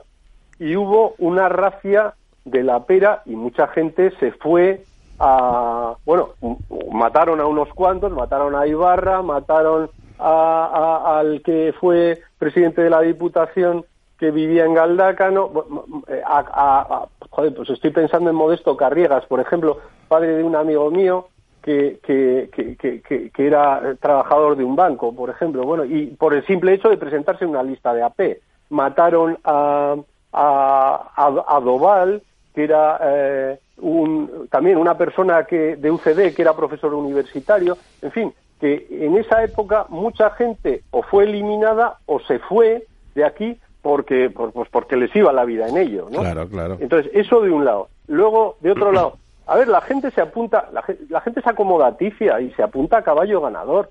Eh, antes, en la época de Franco, había aquí muchísimo falangista. ¿eh? De hecho, había barrios enteros eh, construidos, como puede ser San Ignacio, para funcionarios de los distintos ámbitos de la administración, entonces estatal, porque no había otra o no había prácticamente otra. Y la mayoría de ellos habían jurado eh, los principios fundamentales del movimiento y habían pasado un proceso de depuración, etcétera, etcétera. Bueno, pues muchos en esos barrios ahora, por ejemplo, en San Ignacio, pues el PNV o Bildu son los triunfantes, incluso Bildu. Entonces, eh, ¿qué, quiere decir? Pues que la gente se apunta a caballo ganador. Y ahora, ¿quién te da, quién te da un puesto de trabajo? Pues el puesto de trabajo te lo da la cercanía al nacionalismo, te lo da la cercanía al poder, no te lo da el, eh, el, centro derecha español. ¿eh? Y luego hay un problema añadido, y es, em, hemos comentado antes del foralismo y de la manera de entender y de la manera de vivir la españolidad y tal. Bueno, en Galicia lo viven de una manera, aquí lo pretendíamos vivir de otra manera parecida, pero es cierto que aquí hemos estado permanentemente intervenidos y ninguneados por el partido, en mi caso por el PP, ¿eh? Eh, siempre. Por ejemplo, daba igual que estuviera Aznar, que yo creo que fue un buen presidente, porque venía Álvarez Cascos y se reunía con Arzayus y no nos hacía ni puñetero caso con perdón a nosotros. Otrillo venía de visita ¿eh? y, se acercaba donde los nacionalistas y a los junteros del PP no nos hacían ni En Cataluña pasaba tres cuartos de lo mismo. Pero es que, pero es que con, con Rajoy que, también es, un, es un presidente que me ha caído fenomenal y es una persona súper agradable, pues, pues venía Soraya y yo soy sorayista y en vez de venir a estar aquí, que venía, pero luego se iba rápidamente a Sabinechea. Entonces, pues esa percepción la tiene también el electorado. Es decir, ¿y quiénes son estos? Estos, bueno, y sobre todo la tiene el PNV, la tiene el poder. Estos no son eh, valedores, no son con quien yo tengo que negociar. Yo tengo que negociar directamente con el poder en Madrid. El PSOE lo hace mejor. El PSOE, cuando negocia, cuando venía a negociar aquí Pedro Sánchez, o sea, perdón, venía a negociar Pedro Sánchez con Ortúzar, le cogía a Idoya Mendía por banda y, negociaba Sánchez con Idoya Mendía y con Ortúzar. Pero estaba la representante, la secretaria general del, del PSE al lado. Luego igual estaba de convidada de piedra, no lo sé, pero eso no nos pasaba a nosotros en el PP. Entonces, no ha habido una legitimación real ¿eh? de tus eh, alter egos en el País Vasco y eso lo, lo percibe el adversario. y lo percibe el votante, claro. La última, don Ramón, si quiere usted. Sí, pues yo diría que eh, coincido bastante contigo en una cierta adaptación de la población del País Vasco y se nota mucho recientemente porque hace unos años había mucha señal de un nacionalismo de ultranza entre la gente. Lo que yo creo también es que, por cierto, hay una especie de nueva biografía sobre Sabino, eh, Sabino Arana que debería leer todo el mundo para darse cuenta de lo que sigue siendo la inspiración racista, eh, totalmente. nacional socialista de Hitler, Mein Kampf, la habría leído en vasco con encanto, etcétera. Eh, todo eso debería decirse desde los las posturas de, de centro derecha que decías tú. Pero claro, está el problema que mantienes que, que, que yo no lo conocía tan a fondo y me parece que es no, pero Ramón es lo que ha dicho, es lo que ha dicho Luis de que la gente se cree que es otra cosa. En Cataluña todos se cree que son de izquierdas y son todos burgueses de derechas. es una, y se creen que son otra cosa. Un desfile de figurantes que no figura, etcétera, etcétera. Pero el caso es que entre el Bildu y el PNV se va a decidir. Y entonces, ¿quién va a decidir? Porque si decide Bildu, puede pactar con el, con el Partido Socialista, irse definitivamente a tener a, a Bildu en la Eso no lo puede hacer el PSOE. vamos a ver. porque, porque fíjate, a Bildu, primero ya lo ha dicho Luis, a Bildu le ha dado cosas ya, le ha dado cosas el PSOE. Pero además a Bildu le puede regalar indultos de presos. Cosa que al PNV, si no tiene el bolsillo calentito, no le pone cachondo. Eso de los presos no son suyos, los presos son de Bildu. Y a Bildu, que le regalen presos, pues empiezan por los que no tienen delitos de sangre, que hay un montón en la cárcel todavía que han colaborado con cosas pero no tal, y ahí eso le puede servir a Bildu, mientras que al PNV lo que le interesa es el de Caricha. Evidentemente, evidentemente, si como decía Luis, acaba ganando el PNV, aunque sea por poquito, bueno, pues eso le ayuda, ¿no? Le ayuda a legitimar su elección delante de Bildu, pero a Bildu lo puede contentar con medidas políticas eh, filoetarras, por decirlo de alguna manera. Al PNV, si no le da el poder, no le, no le, no le ayuda con nada. ¿Qué te parece a ti eso, Luis? A ver, yo, yo, yo estoy de acuerdo contigo. Es más, la diferencia es tan mínima que se habla en las últimas encuestas, se habla de 27 parlamentarios, a ver, eh, son 75 parlamentarios, 25, 25 y 25 pese a que Vizcaya tiene más de la mitad de la población del País Vasco. ¿eh? O sea, tenemos los mismos que Álava, que tiene prácticamente pues una cuarta parte de la población. Entonces, eh, se habla de que el PNV va, puede tener 27 parlamentarios y Bildu 26 el PNV bajaría, me parece que son cuatro, cuatro parlamentarios, y Bildu, en cambio, subiría, me parece que son eh, pues cinco parlamentarios, lo cual es una barbaridad. Pero claro, ¿quién ha contribuido a eso? Si tú blanqueas a un partido que hasta ahora estaba razonablemente estigmatizado y pese a todo tenía 21 parlamentarios, pues bueno, pues, eh, pues el PSOE ha contribuido, bueno, el PSOE y el ambiente, quiero decir, el ambiente porque el PNV también ha facilitado. Eh, a ver, eh, si tú eres muy nacionalista y, y, y educas a tu población en el nacionalismo y en las ventajas de ser nacionalista, finalmente años después consigues una sociedad nacionalista. Y entre el original y la copia la gente pues acaba eh, optando por el original. Y en este caso el original en cuanto a nacionalismo, porque son realmente nacionalistas y porque son la mayoría de ellos o muchos de ellos realmente independentistas es Bildu. Y el PNV es otra cosa. El PNV es el poder, es la acomodación, es la negociación permanente con, con a ver quién gobierna en España, vamos a ver si con los empresarios, los no. A ver qué sacamos, sí. los desórdenes, a ver qué sacamos, sí. Pues bueno, Luis, muchísimas gracias por, por estar con nosotros. Ha sido realmente interesante, pues- realmente te lo sabes y, lo explicas bien y además eres consigues no ser nada sectario, lo cual hablando del País Vasco, que es un tema mm, con perdón jodido, controvertido, donde ha habido muertos, donde hay dolor y donde han pasado muchas cosas, pues conseguir hablar con esa distancia y al mismo tiempo con implicación me parece notable, de verdad. Estupendo. Una, un abrazo. Yo soy compañero de Miguel Ángel Blanco. muchas gracias. Pues fíjate, y con eso con más razón, más razón me das. Bueno. Un abrazo. Bueno, un abrazo. Hasta, pronto. Hablaremos después de las elecciones.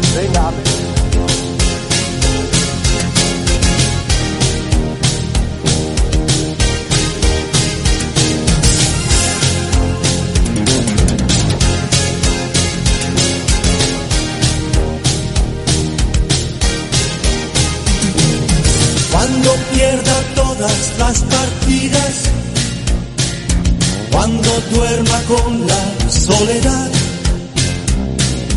cuando se me cierren las salidas y la noche no me deje en paz. Cuando sienta miedo del silencio, cuando cueste mantenerse en pie bueno, aquí estamos de vuelta. Hemos puesto el Resistiré del dúo dinámico porque con nuestro siguiente invitado, que tampoco necesita presentación, don Alfonso Rojo. Alfonso, buenas noches. Muchas gracias por estar con nosotros. ¿Qué tal va Periodista Digital?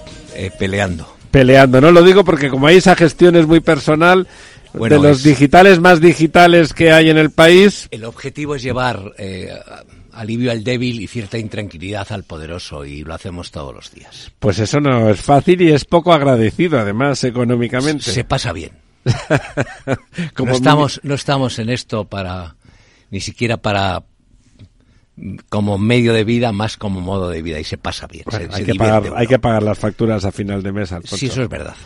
Bueno, me decías antes de que vamos eh, con Alfonso, ya sabéis de la política nacional y ahora que está tan convulsa, pues siempre piensa, ¿no? ¿Qué pensará? ¿Qué sabrá Alfonso Rojo? ¿Qué, tendrá alguna alguna bala guardada en la recámara? ¿De lo que habéis hablado? No, no, de lo, de lo anterior, pero de lo que viene después de los ábalos, las, las variables, el Coldo Gay, todo ese. pero antes de entrar en eso, que nos va a llevar, y tenemos tiempo, hemos reservado bastante tiempo para estar contigo, si a ti te parece, pero el remate, como has hecho un comentario que no habíamos hecho ninguno, me parece interesante. Mientras los demás pensábamos, bueno, que iba a haber un pacto seguramente PSOE PNV, que cabía la posibilidad, si hubiera ganado Bildu, de que hubiera un pacto eh, PSOE-Bildu. ¿Tú qué es lo que crees, Alfonso? Vamos a ver, la, raya está en los 38 escaños, como en Galicia. Es decir, la mayoría que te permite gobernar son 38 escaños.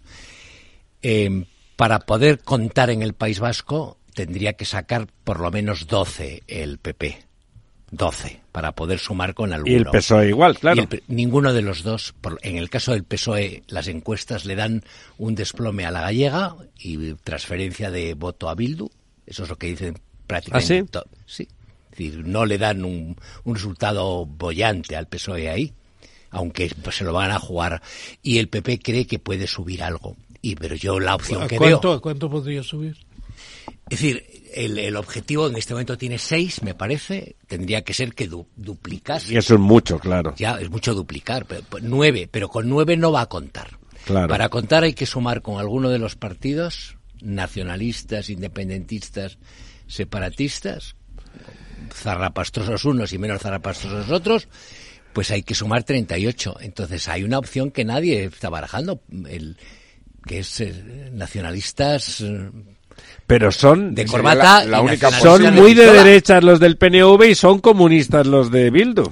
Pero al final, la, la, en el nacionalismo, históricamente, el nacionalismo es como, salvando las distancias, como los divorcios. El nivel de cultura, el nivel económico, tu nivel de preparación no te inmuniza frente a la brutalidad, frente a la estupidez. Es decir, en los divorcios se porta como un gañán el catedrático de ética de, la, de Harvard y se porta como un gañán el pastor de ovejas el gañán. de Ruanda. Y entonces el nacionalismo al final no es no no no aglutina a los más brutos, es mentira. Fijaros en Cataluña y tú lo sabes. Eh, Pilar Raola es brillante y viajada y habla idiomas. Eh, de los entrenadores de fútbol, el más listo que tenemos en el circuito es Guardiola. Es Guardiola.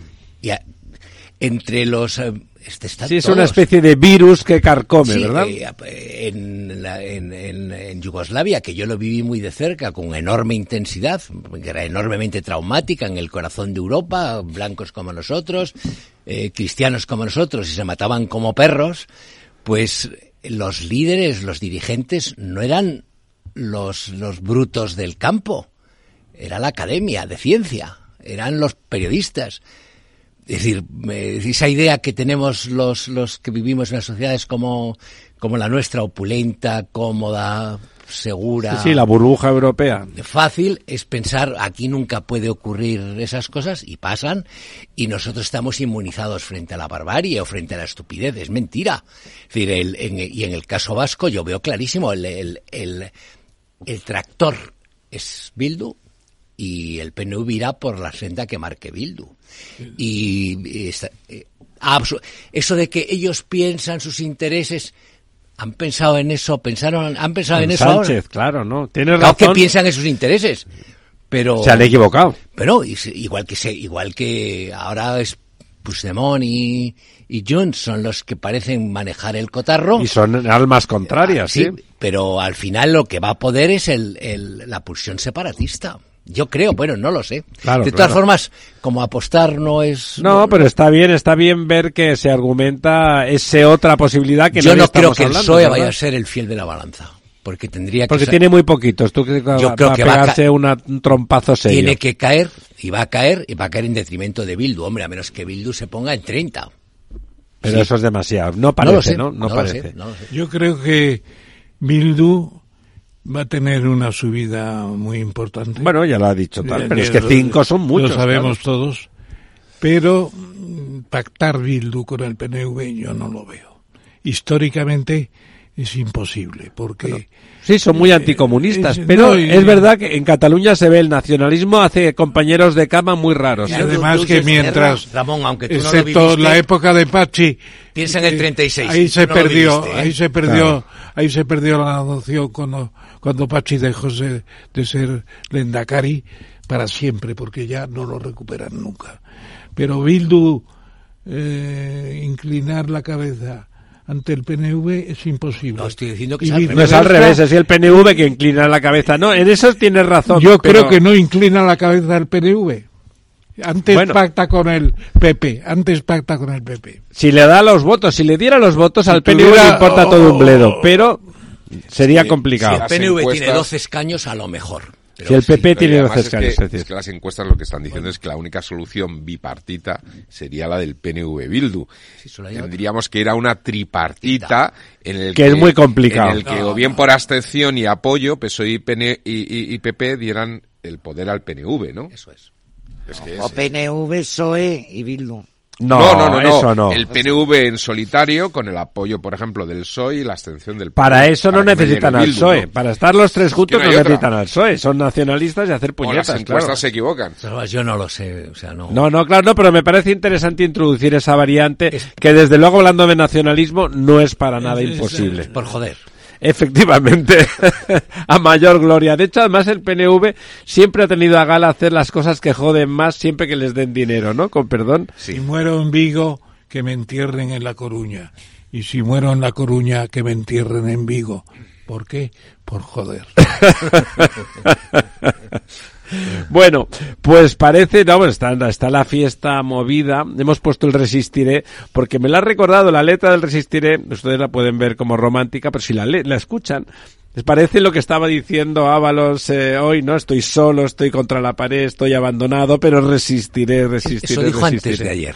Hoy ha hecho otro discurso. Sí, mucho más pactista con el PSOE, ¿verdad? Sí, sí. sí. Es decir, hay, hay varias interpretaciones. Lo que vino a decir en su, en, su intervención en el Parlamento, nada más conocerse que se va al, al grupo mixto y que reta a Sánchez y que dice no paso por no paso por el, por el arco que me quieres plantear. Es el llanero solitario lacrimoso, que dice vengo solo, no tengo secretaria, con, mi coche y me atacan de todos lados. Bueno, es el discurso de Sánchez, ¿no? Sí, y tengo argumentos. Dice, tengo respuestas, tengo muchas respuestas. Me van a hacer muchas preguntas y yo tengo muchas respuestas que me guardo. El, la tournée que ha hecho hoy por los medios ha sido, eh, de forma muy ordinaria, es me cagué. O sea, lo que ha dicho es, yo... Me han amenazado seriamente. yo, es decir, yo quiero llevarme bien, aquí... Es decir, eh, a Coldo no lo conocía, era, un, era uno que me presentaron y yo necesitaba un chofer, que es lo que venido a decir, necesitaba un chofer. Sí, sí, lo he oído. y necesito un chofer que trabaje más de ocho horas, porque el funcionario no trabaja más de ocho horas, necesita un, alguien y te lo buscas. un, chofer, un, portero de puticlub es lo primero que se le ocurre, ¿no? Bueno, entonces, ha faltado alguna pregunta en los periodistas. Es, bueno, eh, entonces, ¿y al chofer lo hace usted consejero de Renfe? Claro, hombre. Entonces tienes. Y, yo no sabía, y estoy más pobre que antes, y, eh, yo estoy con mis siglas. Yo creo que lo de hoy ha sido un poco Bajada de pantalones, ¿no? Bueno, es decir, es listo, es decir... Eh, Pero se va al grupo mixto, no dimite. Sí, y no va a soltar el, ni con disolvente va a salir del escaño. Claro, pues eso es el, aforamiento, claro. El escaño es muy, además demuestra que en ese, en este tipo de, de situaciones la izquierda es mucho más decidida que lo que es normalmente la derecha y sabe mucho mejor cómo hay que moverse, es decir, lo tuvimos con la Federación de Fútbol, el, el beso de Rubiales. Si Rubiales no llega a ser del PSOE, se va al minuto uno y estoy aguantando un mes. Aguantó un mes. Alfonso, yo creo que es que entre ayer y hoy lo que le han explicado es que él todavía no está imputado, no está acusado de nada. Con lo cual, si empieza a hablar demasiado, a lo mejor se autoacusa. no, va a ser imputado. Sí, sí, pero quiero decir que a día de hoy, sí, sí, pero digo, el discurso entre ayer... Como dice Alfonso, y el de hoy es que de momento no hay nada de Renfe, coño. Y como empieza a soltar respuestas a muchas preguntas, a lo mejor se acaba autoinculpando, ¿no? Bueno, él, el discurso de él es, es, es de libro, es de manual, es decir, yo tengo, no me he enriquecido, yo no he metido la mano, yo no soy responsable de nada, pero es que no se sostiene por ningún lado por ningún lado, ni el suyo ni el de Armengol. Que Eso es, a mí Armengol me interesa más. hay varias preguntas, yo creo, decir, que nos hacíamos hoy en Periodista Digital. Una que nos hacíamos como, como broma es si el que le va a dar la puntilla a Sánchez será Puigdemont o Ábalos, decíamos. La tesis que sostenemos como medio es que tendremos que ser nosotros porque ninguno de los dos. Porque confiar nuestro futuro en Puigdemont, como ha hecho el sector del PP hasta hace unas semanas, es estúpido y además creo que es suicida y pensar que Ábalos nos va a arreglar este asunto y acabar con esta peste, pues yo creo que es insensato. Tendremos que ser nosotros por una vía electoral y Pero eso va a tardar porque este no va a soltar, ¿eh?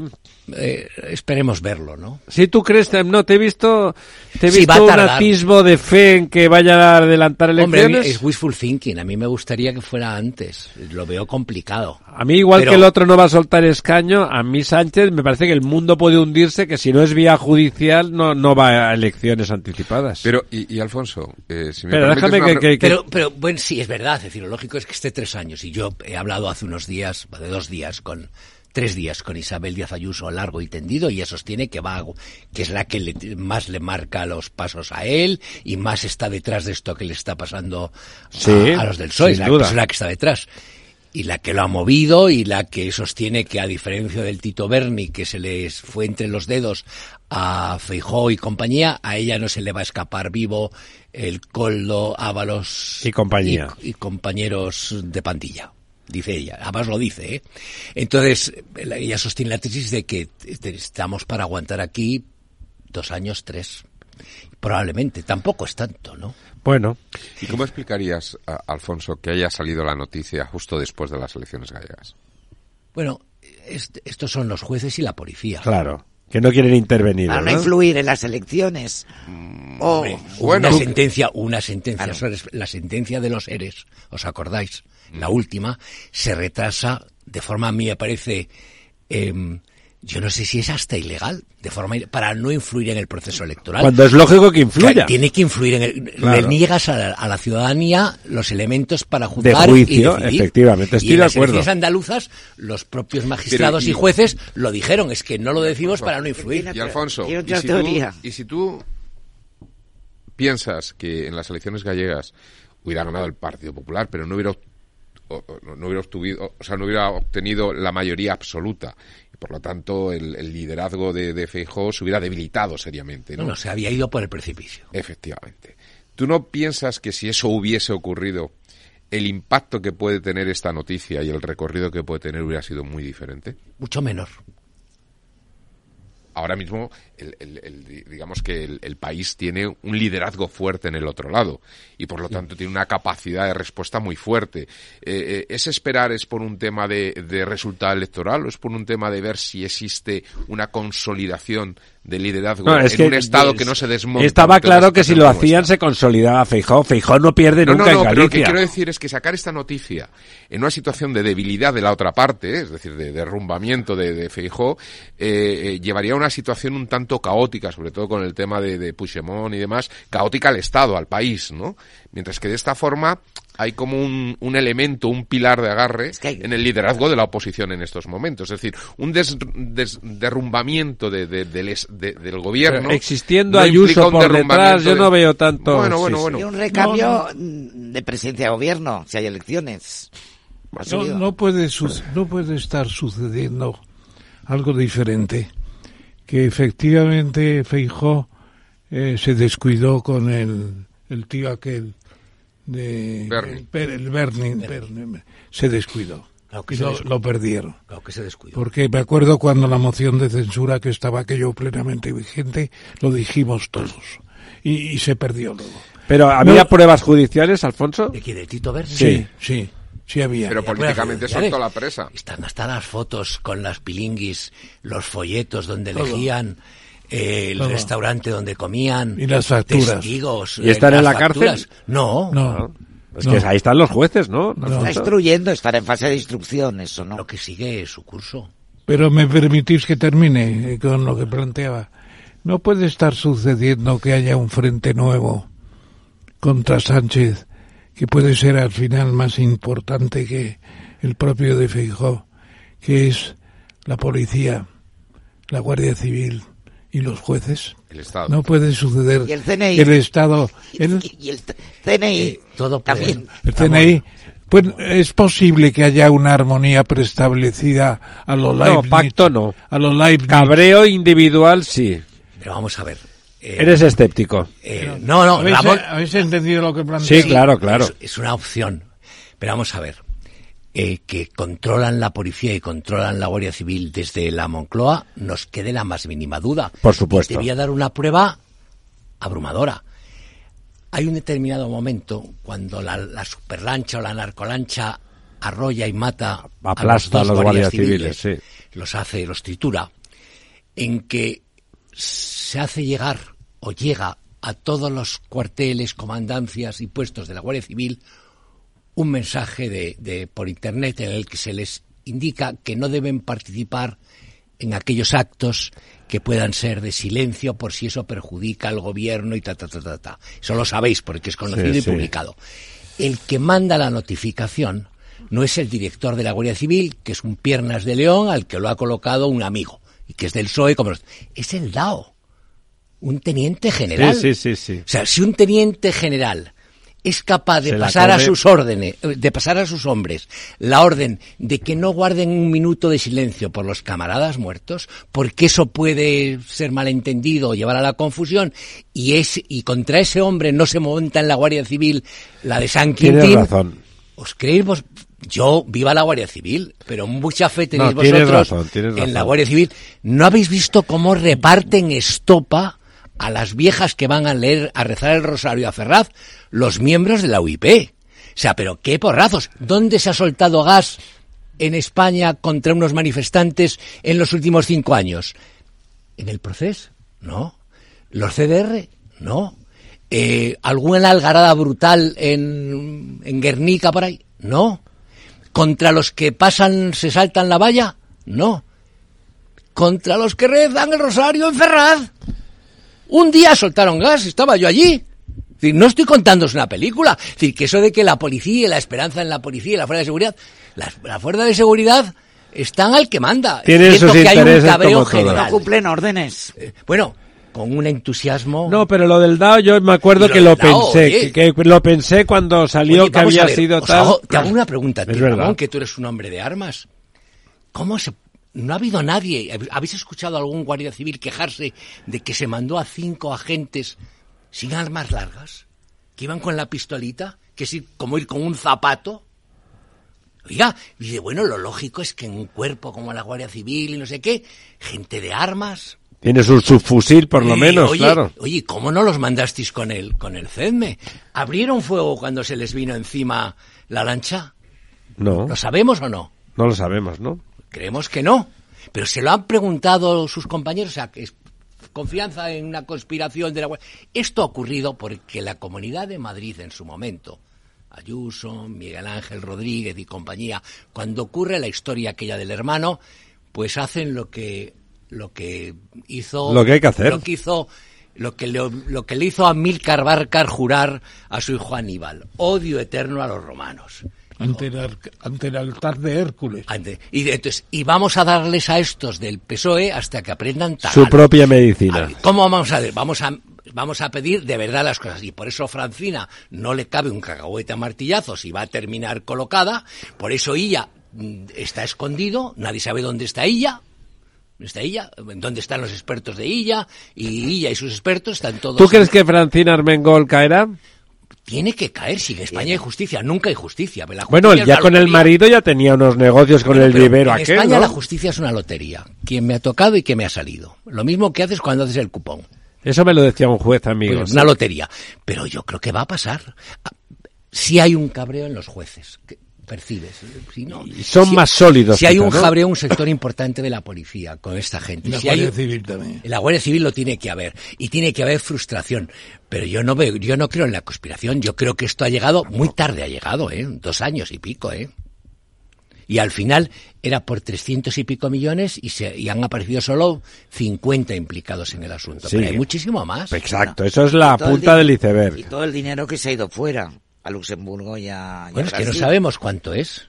Pero es cuando dice... ¿Y quién, quién es el beneficiario? Pero fíjate, Almudena dice, es que Coldo tiene un millón y medio. Pendejo tendrá que ser si solo tiene un millón y medio. Hombre, pero si ese no es nadie, además. Y, Ábalos esta mañana dice, dice Ábalos, claro, es que me dice que mm, su familia han heredado un piso en Benidorm. Y oye, pero es que no es uno, son cinco y terrenos. Bueno, que se si Claro, y, dices, y Ábalos dice, y tú, eh, es que es, tan disparatado el asunto. Ábalos celebra su cumpleaños en el restaurante de uno de los mafiosos de la trama. Su cumpleaños y la fiesta del ministerio, la cena esa del ministerio, que pagó el ministerio. Y supongo que le harían un regalo en Estados Unidos, por un regalo de esos, te vas a Sin Sin. Pues esto, nada. Estaban, han vivido en la impunidad absoluta. El PSOE ha vivido en la seguridad absoluta de que no les iba a pasar nada, de que controlaban todo, porque controlan los medios de comunicación. vosotros es una excepción, una parte esa de la pequeña burbuja no controlada, pero el 95% de los medios de comunicación, grandes y no grandes, están bajo control, no por ideología, no por solidaridad, no por principios, sino porque controlan eh, los anuncios, y, eh, fundamentalmente. Entonces, creían que yo creo que creyeron que esto nunca salía. Bueno, pues mira los Puyol, salió todo y no hay ninguno en la cárcel, ¿eh? Bueno, ya. En este caso lo que queremos es que haya consecuencias políticas. Eso sí, claro, nos conformaríamos, digamos, con que hubiera consecuencias políticas. aunque no duerman en el calabozo. Bueno, que, haya consecuencias. Que haya elecciones, sí. Que haya, que haya consecuencias. El desgaste es grande. En este momento la debilidad del PSOE es... sí, ¿te parece que eso le está haciendo daño de verdad? Sí. Yo, yo creo que sí, no sé qué piensas. Yo creo que mucho. Mucho y además se va a ver en las sucesivas elecciones.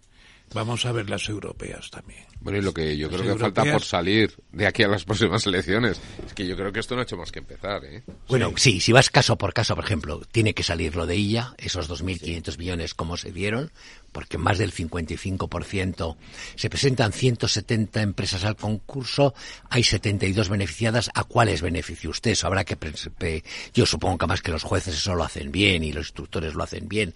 En el caso de Francina Armengol, oiga, esos 3 millones que han devuelto a Europa, ¿cómo está usted tanto tiempo? Eh, justo cuando la, cuando la sacan del gobierno balear, ¿no? Eso ha sido flagrante. Marrasca, quien en el lenguaje iba a decir gitano, pero no es, no es políticamente correcto. En el lenguaje este delincuencial antiguo se decía dar el queo, ¿te acuerdas? Sí, sí. Que era avisar de que venía un peligro. A estos les avisan. Hombre, hombre. ¿Y quién les avisa?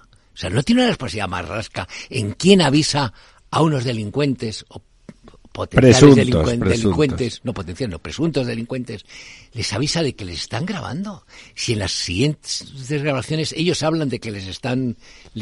esto es más rasca, más rasca tendrá que Hombre, es evidente. Es decir, tendrán que volver a explicar, que ya lo explicaron en el Congreso, cómo hacen a este bueno, yo recuerdo perfectamente de haber localizado en el en Cataluña, en Tarrasa, en tal, algunas empresas sobrevenidas, ¿no? Sobrevenidas quiere decir que no había vendido nada el año anterior en unas naves eh, atrabiliarias y que de golpe se habían convertido en unos negocios estupendos y que dejaron de ser negocios de forma inmediata, ¿no? Eso en Cataluña pasó con frecuencia en el entorno PSC, digamos.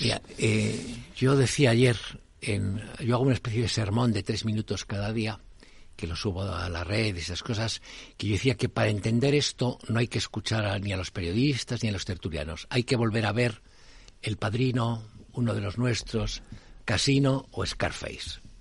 Y porque hay el comportamiento mafioso. Sí, sí, esa para que el, el capo de ICAPI no pague por nada ni aparezca cuando hay la investigación policial, tiene que caer no uno de abajo, sino un consillere, alguien por el medio. Y después viene la promesa, es decir, si tú no hablas, la familia estará mantenida, eh, si te portas bien, moveremos a la policía y a los jueces, y aquí está funcionando exacta, exactamente igual.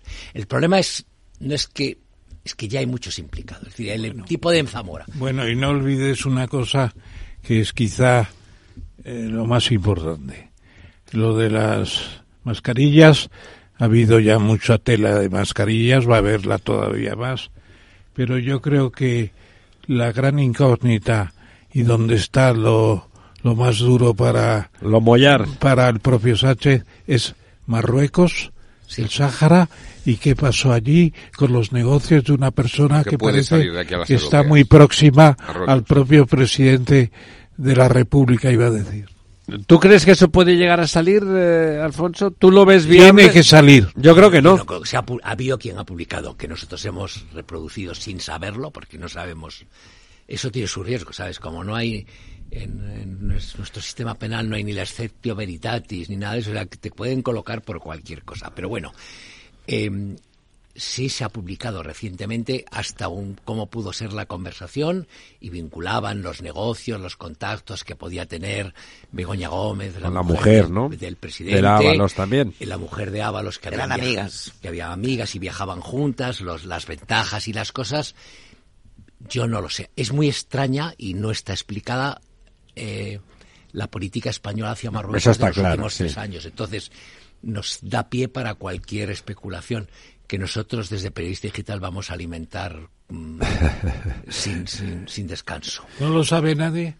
Hay quien dice que sabe que lo que hay. Nosotros, yo supongo, yo estoy absolutamente seguro que en el CNI tienen que tener información. Tienen que saber. Pero creo que se juega la vida el que hable más de la cuenta. No, en España no te juegas la vida. Tú no sé si has visto, y perdón por el paréntesis, las manifestaciones de agricultores en Bruselas. Sí, es verdad. O en Francia. Una violencia y que no tiene nada que ver con lo nuestro. Las nuestras y las nuestras son unas carmelitas. Sí, eh, sí, totalmente. Carmelitas descalzas, ¿eh? Es decir, aquí eh, las protestas de la, de la derecha en Alemania y ves aquí lo de Ferraz y bueno, de verdad. Ah, todo es una broma, es verdad. Esto, es en España no hubo mm, pelotas para silenciar ni siquiera, no digo ya en el tema del GAL, a los que podían, a, a, Perote. Es decir, que fíjate, en Francia tienen un problema con el sí. Barrior y mandan a un capitán y una capitana a Nueva Zelanda y les hunden el barco. ¿Tú te imaginas una operación de esa naturaleza en España?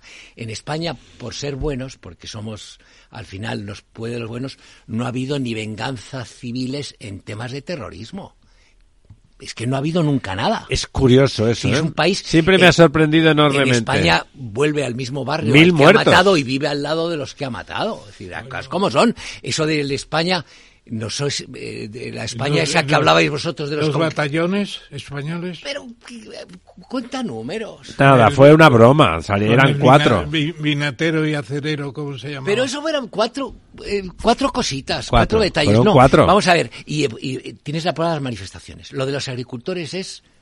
Sí, sí, es verdad, es verdad. He visto hoy unas imágenes en internet de un despliegue que hacen en Bruselas, de policial, con... Brutal. Y, de repente vienen con unas cubas llenas de, de, pis de gato o de pis de, cerdo y con Sí, sí, purines. Arrollan, con purines, arrollan a las fuerzas de seguridad. Y se lo echan encima. Y se lo echan y los corren en pelo. Aquí en España todos son respetos. Viva la Guardia Civil. Eh, em, fíjate, yo lo he escuchado, yo en Ferraz he escuchado el grito ese de esos huevos en Melilla porque la gente termina harta. Claro, claro. Que es como lo del torero. Es decir, oiga, ese valor en otros sitios. Pero España es un país muy pacífico. Entonces, esto se va a, dilucidar por el lado de, de, la información, porque el bombardeo va a ser constante. El que esté la Comunidad de Madrid implicada en el asunto de alguna manera hará que ellos mantengan la tensión en declaraciones y eso. El que haya un grupo de medios de comunicación que no está bajo el control del poder lo comprometido, sí. Y yo estoy absolutamente seguro que de la misma manera que Ábalos ha hecho la tournée, pues Ayuso hará la suya y estoy absolutamente seguro de que Tellado dirá lo que tenga que decir y además los jueces van a irse pronunciando. Mañana nos enteraremos de que hay unas mascarillas que se pagaron y que no, bueno a mí me parece que lo de lo de Armengol es muy relevante realmente ¿eh?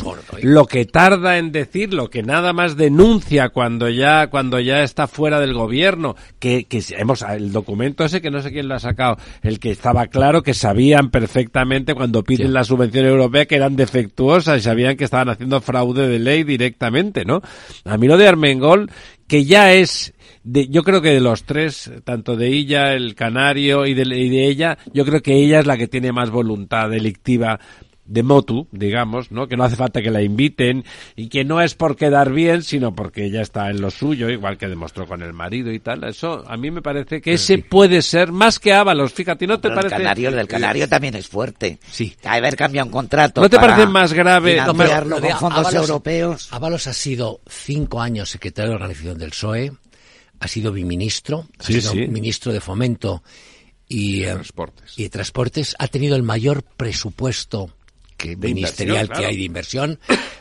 y, eh, y ha vivido algo. Dices tú, bueno, es que, es que Ábalos era su chofer.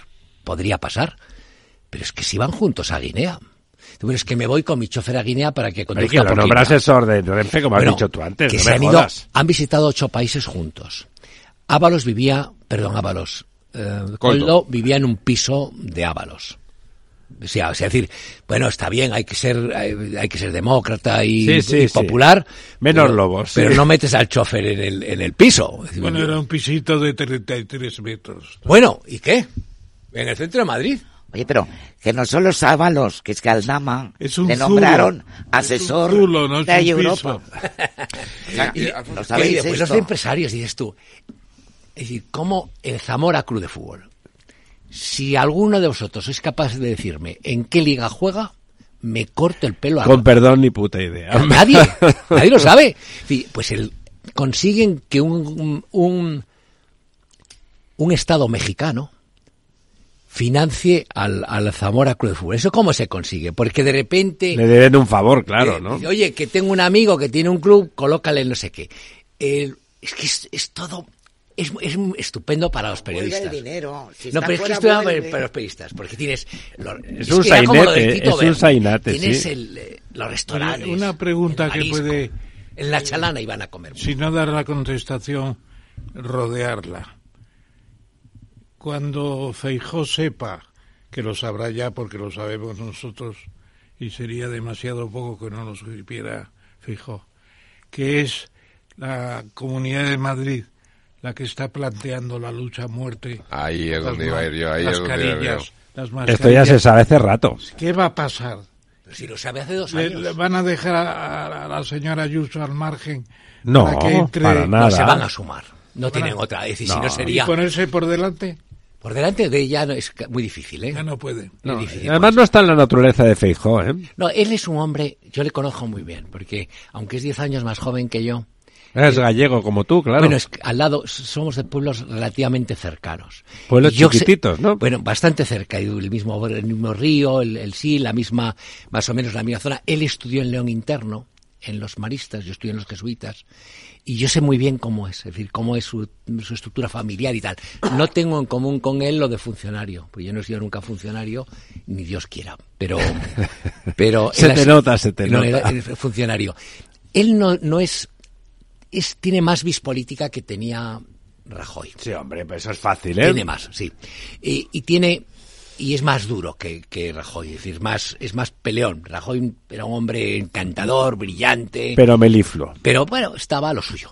Y tiene un equipo en que, aunque tiene de todo, sí hay gente dura, ¿eh? Entonces yo creo que se, que otra como esta no van a tener. Es decir, esta es la posibilidad, aunque las elecciones en Yo creo que lo está haciendo bien en el Parlamento estos días, lo, estoy siguiendo. Tienen que llevar esto. Me parece que lo está haciendo bien. Arrastrarlo hasta que hasta hasta, el vómito. Esto hay que volverlo a sacar y cada vez que tenga recordar y y, y es que va a explotar más esto. Darle el tono de humor, es decir, sin ponerse dramático, es decir, oiga, porque esto da para da una... Es un sainete, es un sainete. que cada día va a ser una cosa nueva, además. Sí, además... Porque cuando hay tantos imputados... Además es todo, por ejemplo, dices tú, es que iban a comer a la chalana, que yo no he ido nunca, pero que debe tener buen marisco. Es que iban al restaurante del otro, es que se iban juntos todos de viaje. Eran los colegas, hombre. Pagaban con billetes de 500 euros. Como los traficantes y como los puteros profesionales, claro. Cuando lo pillamos en, en Canarias, lo de Canarias viaja a Valos y viaja por un tema de inmigración, lógico. Y lo lógico es viajar, como y después se quedan unos días de vacaciones eh, en familia o amorosas, no lo, lo que sea, sí. Y entonces cuando se sabe que el hotel va a cuenta del sufrido contribuyente, lo arreglan mm, sacando unos billetes, esa factura no, pim pam pam y los y salen de, de los tres sobres, porque dicen los testigos que Ábalos llevaba o tres bolsas, o tres sobres, o tres carteras. Pues de la cartera de los billetes, pim pam, y sueltan los billetes. Es que es chusco. Es que es, Em, es claro, ¿no? Chusco, Alfonso. y la táctica que ha tenido el PSOE decir, bueno, todos lo hemos hecho, eh, ustedes también. Bueno, sí, sí, bueno. pero ahora Empieza a no colar. Ahora la toca Claro, cada ahí cada uno y que aguante su vela y tal. Una última cuestión para Alfonso. Ramón. Sí, sí, yo diría otra vez. que si te quiero que lo de Marruecos. No pero Marruecos es que no lo sabemos. Marruecos hay que saberlo. No no no se sabrá. Es demasiado gordo. porque además es un problema porque tú sabías que el tratado de secesión del año 1975 no salió ni en el ni en el boletín oficial del Estado ¿lo sabías? no tenía ni idea. Pues no está en el... seguimos siendo la potencia administradora de todas maneras, el chiste en las redes, te digo Ramón, y tú lo sabes, es nos va a salir carísimo ese móvil. Y se refieren al móvil. Sí, claro, del, del, presidente. Pero no lo sabemos. Sabemos la cantidad de gigas que le sacaron, que eran fotos y textos. Sabemos que eran 2,6 no sé qué. Un mogollón, eso porque es lo dijeron ellos. Sabemos cómo salió. Todo apunta a que Marruecos tiene el contenido de eso y hay quien sostiene que por ahí puede haber no lo sé. Es decir, yo me cuesta creer, el, eh, entender el giro que se dio en la política exterior, que a lo mejor es muy razonable. Muy violento, ¿eh? Sí, a lo mejor es pues, razonable. Cuentan, Alfonso, ¿sabes? Que contaban gente de Moncloa, gente que, porque en Moncloa hay mucho funcionario que está siempre porque controlan el aparato y no están comprometidos, que llamó por la noche a decir que se iba por la mañana a Marruecos de forma sobrevenida. Pues es, más que probable. y después en el ¿Esa es la última carta de, de Ábalos? ¿Cuál? No lo sé. Es decir, Porque si estaba la señora de Ábalos. Ábalos, Ábalos, saber tiene que saber porque ha estado de todo. Tiene que saber qué es las partes oscuras del chalaneo con Puigdemont. Tiene que saber lo que se ha hablado en privado con Otegui, porque ha estado ahí. tiene que saber lo que Santos Cerdá negocia cada vez que viene, tiene que saber de las empresas que fueron rescatadas cuando la pandemia, cómo se rescató a unas y, por qué unas sí y cuánto se les dio, tiene que saber de sus compañeros de gabinete quienes tienen debilidades y cosas, pero digo, si no lo explota ahora, va no lo va a poder explotar. No, yo también Esto lo van a sacar los jueces. Yo también creo con Alfonso que ha decidido que baja el tono, que seguramente le han hecho una llamada y le han hecho una oferta que no ha podido rechazar, ¿no?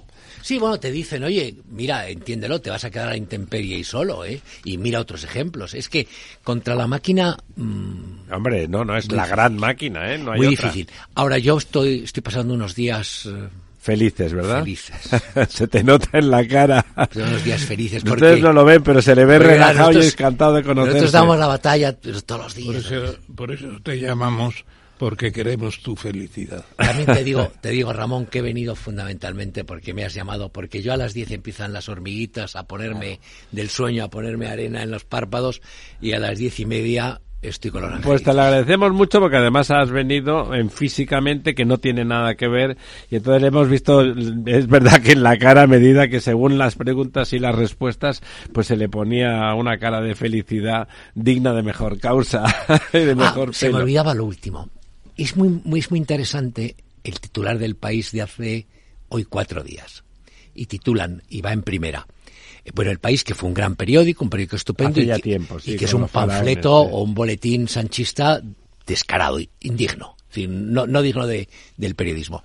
Pues titula en primera, a una sola línea, con caracteres grandes. Dice, el PSOE y Sánchez buscan, comillas, comillas finas, una solución personal para Ábalos. ¿Qué significa una solución personal? Pues mira, es película también. Se en portada, ¿eh? Antes de que Ábalos... Están asumiendo que ahí hay un pero, trullo. Pero fíjate si no es ignoble que el periódico del régimen, en, reproduciendo la voz del régimen, diga una solución personal. ¿Pero qué coño es, un mensaje para él? ¿Pero qué es una solución personal? Es un mensaje para Ábalos. Yo si, digo, si lo dice el país es que es verdad. Sí, pues yo digo, ¿Eh?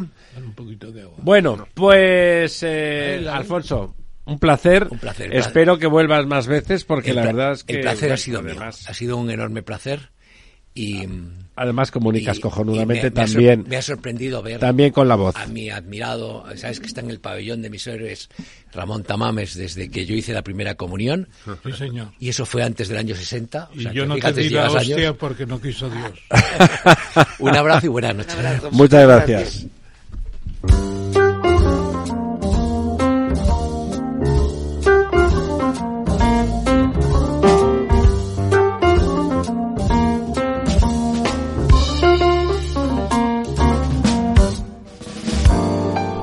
Aquí estamos de vuelta, tenemos don Ramón ocho minutos para el quid pro quo, vamos a ir pitando, pitando, pitando.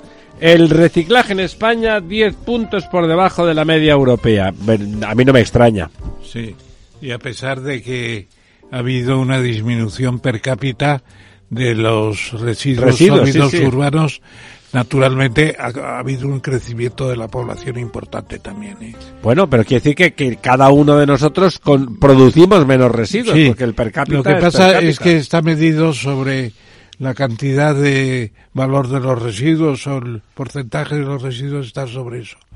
Pero en fin, es una situación que hay que cambiarla hay que cambiarla porque no podemos seguir enterrando basura y más basura. Bueno, se entierra poca ya, ¿eh? se quema casi bastante, Bastante, En muchos, la mayoría, aquí en Madrid ya no se quema. Ya porque no tenemos Gómez. Claro, pero en, general en Barcelona tampoco, lo hablo de las grandes ciudades, ya enterrar no, lo que pasa que quemar pues no es lo Pero fíjese que hemos pasado de 654 kilos a 400. Pues está muy bien la, la reducción, ¿eh? Una bajada del 32%. Aquí lo que pasa es que hay empresas de esas de broma que figura que son estupendas como Coembes y tal y que en realidad no, no hacen lo óptimo. En otros países se consigue una segmentación mayor, pero, pero es que esa, esa fundación y algunas parecidas para otros productos son grandes negocios en, en, régimen de monopolio. Bueno, de esas cosas que hablamos tantas veces aquí en este programa, la baja productividad de España. Yo tenía, algún día vamos a hablar, tenía una unas cosas interesantes por ahí guardadas para enseñarle, pero coméntenos, ¿qué es lo que le parece que dice esta Matilde más? Pues prácticamente no se citan las cifras en este artículo, pero en los últimos 20 años la productividad española ha bajado, ni siquiera ha subido. No, no, no, no por supuesto que no ha subido. Ha, bajado, y en realidad el problema está fundamentalmente en las industrias de tecnología más avanzada. En los TICs tenemos que conseguir primero más actividad de estas nuevas tecnologías y segundo que sean verdaderamente de incremento de la productividad para lo cual aquí hay una serie de consejos que se dan que son interesantes es decir eh, están los productores la bueno qué le parece en esa línea la, la amenaza la amenaza de abrazo del oso de, de, esa, de esa SEPI de, de tecnología que, va a servir para comprar telefónica, ¿no? Por la segunda vez el señor Escriba ha metido el remo. No hay por qué comprar, hacer una sociedad de, de tecnologías. Basta con que la SEPI, que es eso, y tendría que ser cada vez más tecnológica, pues tenga la capacidad de moverse. Pero claro, si le cortan las alas, ¿cómo va a funcionar? ¿Van a poner otra empresa distinta? Pues ya tenemos la SEPI, que es la heredera del INI. Nada bueno, yo creo que es una voluntad de intervencionismo. Usted, don Lorenzo, de la productividad, eh, que siempre dice que, no le gusta. En este artículo no, no veo que haga diferencia entre la productividad de los factores y luego la productividad del trabajo y la productividad del capital. Entonces, yo creo que aquí habría que matizar muchas cosas. España baja mucho la productividad de los factores, pero baja mucho la productividad del capital. Yo creo que aquí falta inversión en investigación y desarrollo y, bueno, yo creo que desde hace unos pocos años, además, va peor porque la inseguridad jurídica y la, la poca confianza del capital nacional e internacional en, los gobiernos españoles, pues hace que no inviertan, ¿no? Y se invierte en sectores menos productivos. Claro. Y quizá, bueno, pues eh, yo creo que habría que hacer un matiz más, más, más serio. Hay un informe Banco de España de hace unos cuatro años más o menos o cinco que hace esta diferencia y estos matices que sería interesante un día si quieres lo dedicamos eh, traigo la información porque está muy bien porque siempre se suele achacar la productividad la caída productiva podríamos traer también a la señora Garmendia la traeremos un día a la señora ya la tuvimos por teléfono pero que venga ella para hablar que está haciendo Cotec que no está pues, haciendo nada Está, pues estaría muy bien. Eh, no va a querer venir. Macron olvida a Napoleón. Hay que prepararse para un ataque de Rusia. Bueno, no, no olvida. ahí no habla de invadir Rusia, lo que habla es de que Rusia nos invada a nosotros. El personaje Putin cada vez queda más evidente, aunque a usted le quede tan simpático, pero, cada vez es más claro que es un sinvergüenza y un canalla. ¿Con, qué sueña Macron? ¿Con qué sueña? No, sueña, sueña con que, con que tenga un problema porque Rusia se le vaya la pinza al señor no, no, Y hoy lo han dicho en la Unión Europea también. Pero ¿eh? ya ha ganado la guerra el propio Putin, ya se tiene ganada ya. Lo reconoce prácticamente todo el mundo, menos Zelensky y Macron. Eh, me parece, la verdad, siempre flipo con su con sus simpatías hacia el señor Putin. No lo entiendo. Es un auténtico canalla. Ha matado a Navalny. Pero si no se lo niega nadie que es un canalla. No, no se lo niega nadie que es un cínico y un asesino con con nuestro querido amigo que murió Navalny, uh, Navalny a 200 kilómetros al norte de Moscú, etcétera. No se lo diga nadie, pero es más listo que todos ellos. Lo, no, más listo no. Lo que tiene es más recursos porque los otros no están poniendo la carne en el asador. Pero él es quien ha descubierto esos recursos después con la guerra. Bueno, era la Unión Soviética, les recuerdo, ¿eh? De todas formas, que la guerra está ganada, lo que ha hecho ha sido avanzar unos de unas decenas de kilómetros en el frente del Donbass, que no es poco, pero... Y se olvida de Napoleón, se olvida también de quién, de Hitler. Hitler llegó al Cáucaso, cosa que Napoleón no consiguió, y consiguió al Volga. en, pero se, se enchochó en, en, ¿cómo se llamaba? Eh, Stalingrado. Stalingrado, allí Stalingrado. Y en Que era una ciudad anodina, que no tenía ningún para sentido. nada, no era, no era importante para, nada. Pasar de largo. A ver, hablando de lo que ha dicho Macron. Muy rápido. Hoy von der Leyen ha dicho que hay que prepararse para la guerra. Ya, ya. No, no, sí, a eso íbamos. Pues, pues estamos La guerra no es imposible, ha dicho. Estamos listos. Iberdrola vende sus ciclos combinados en México por 5.800 millones de euros. No se fía de... Pero luego tiene muchas inversiones en el sector privado que no vende y que los mantiene. O sea, no, pero esto lo hace porque no se fía del gobierno del señor se, López Obrador, ¿no? se lo entrega al gobierno porque el gobierno lo compra, claro. O sea que eso se lo ha quitado con alegría y tiene cosas eh, en, el sector más privado pues muy importantes que se van a No, no, sí, yo creo que Sánchez Galán allí se lo está sacando con plusvalías y evitando la presión tremenda. Rápidamente, tenemos apenas un minuto. ¿Cuál es la buena noticia? Pues a mí me parece que Jaime Lamo que hay que criticarle un poco. Está demasiado bueno con planas. Demasiado optimista. Los agricultores han dicho esta tarde que los he escuchado que no. Y con planas. Y con planas. Está demasiado favorable a planas. Hombre, al fin y al cabo es agrónomo, ha sido ministro y se da cuenta de la importancia de una política de estabilidad. de estabilidad sí, pero no la que está llevando a cabo este gobierno. No es la que está llevando, no. Bueno, don Ramón, muchas gracias, don Lorenzo, doña Almudena. Eh, noche espléndida y estupenda, llena de noticias. Don Jorge, muchas gracias al otro lado de la pecera. Hasta el próximo miércoles. No les fallaremos.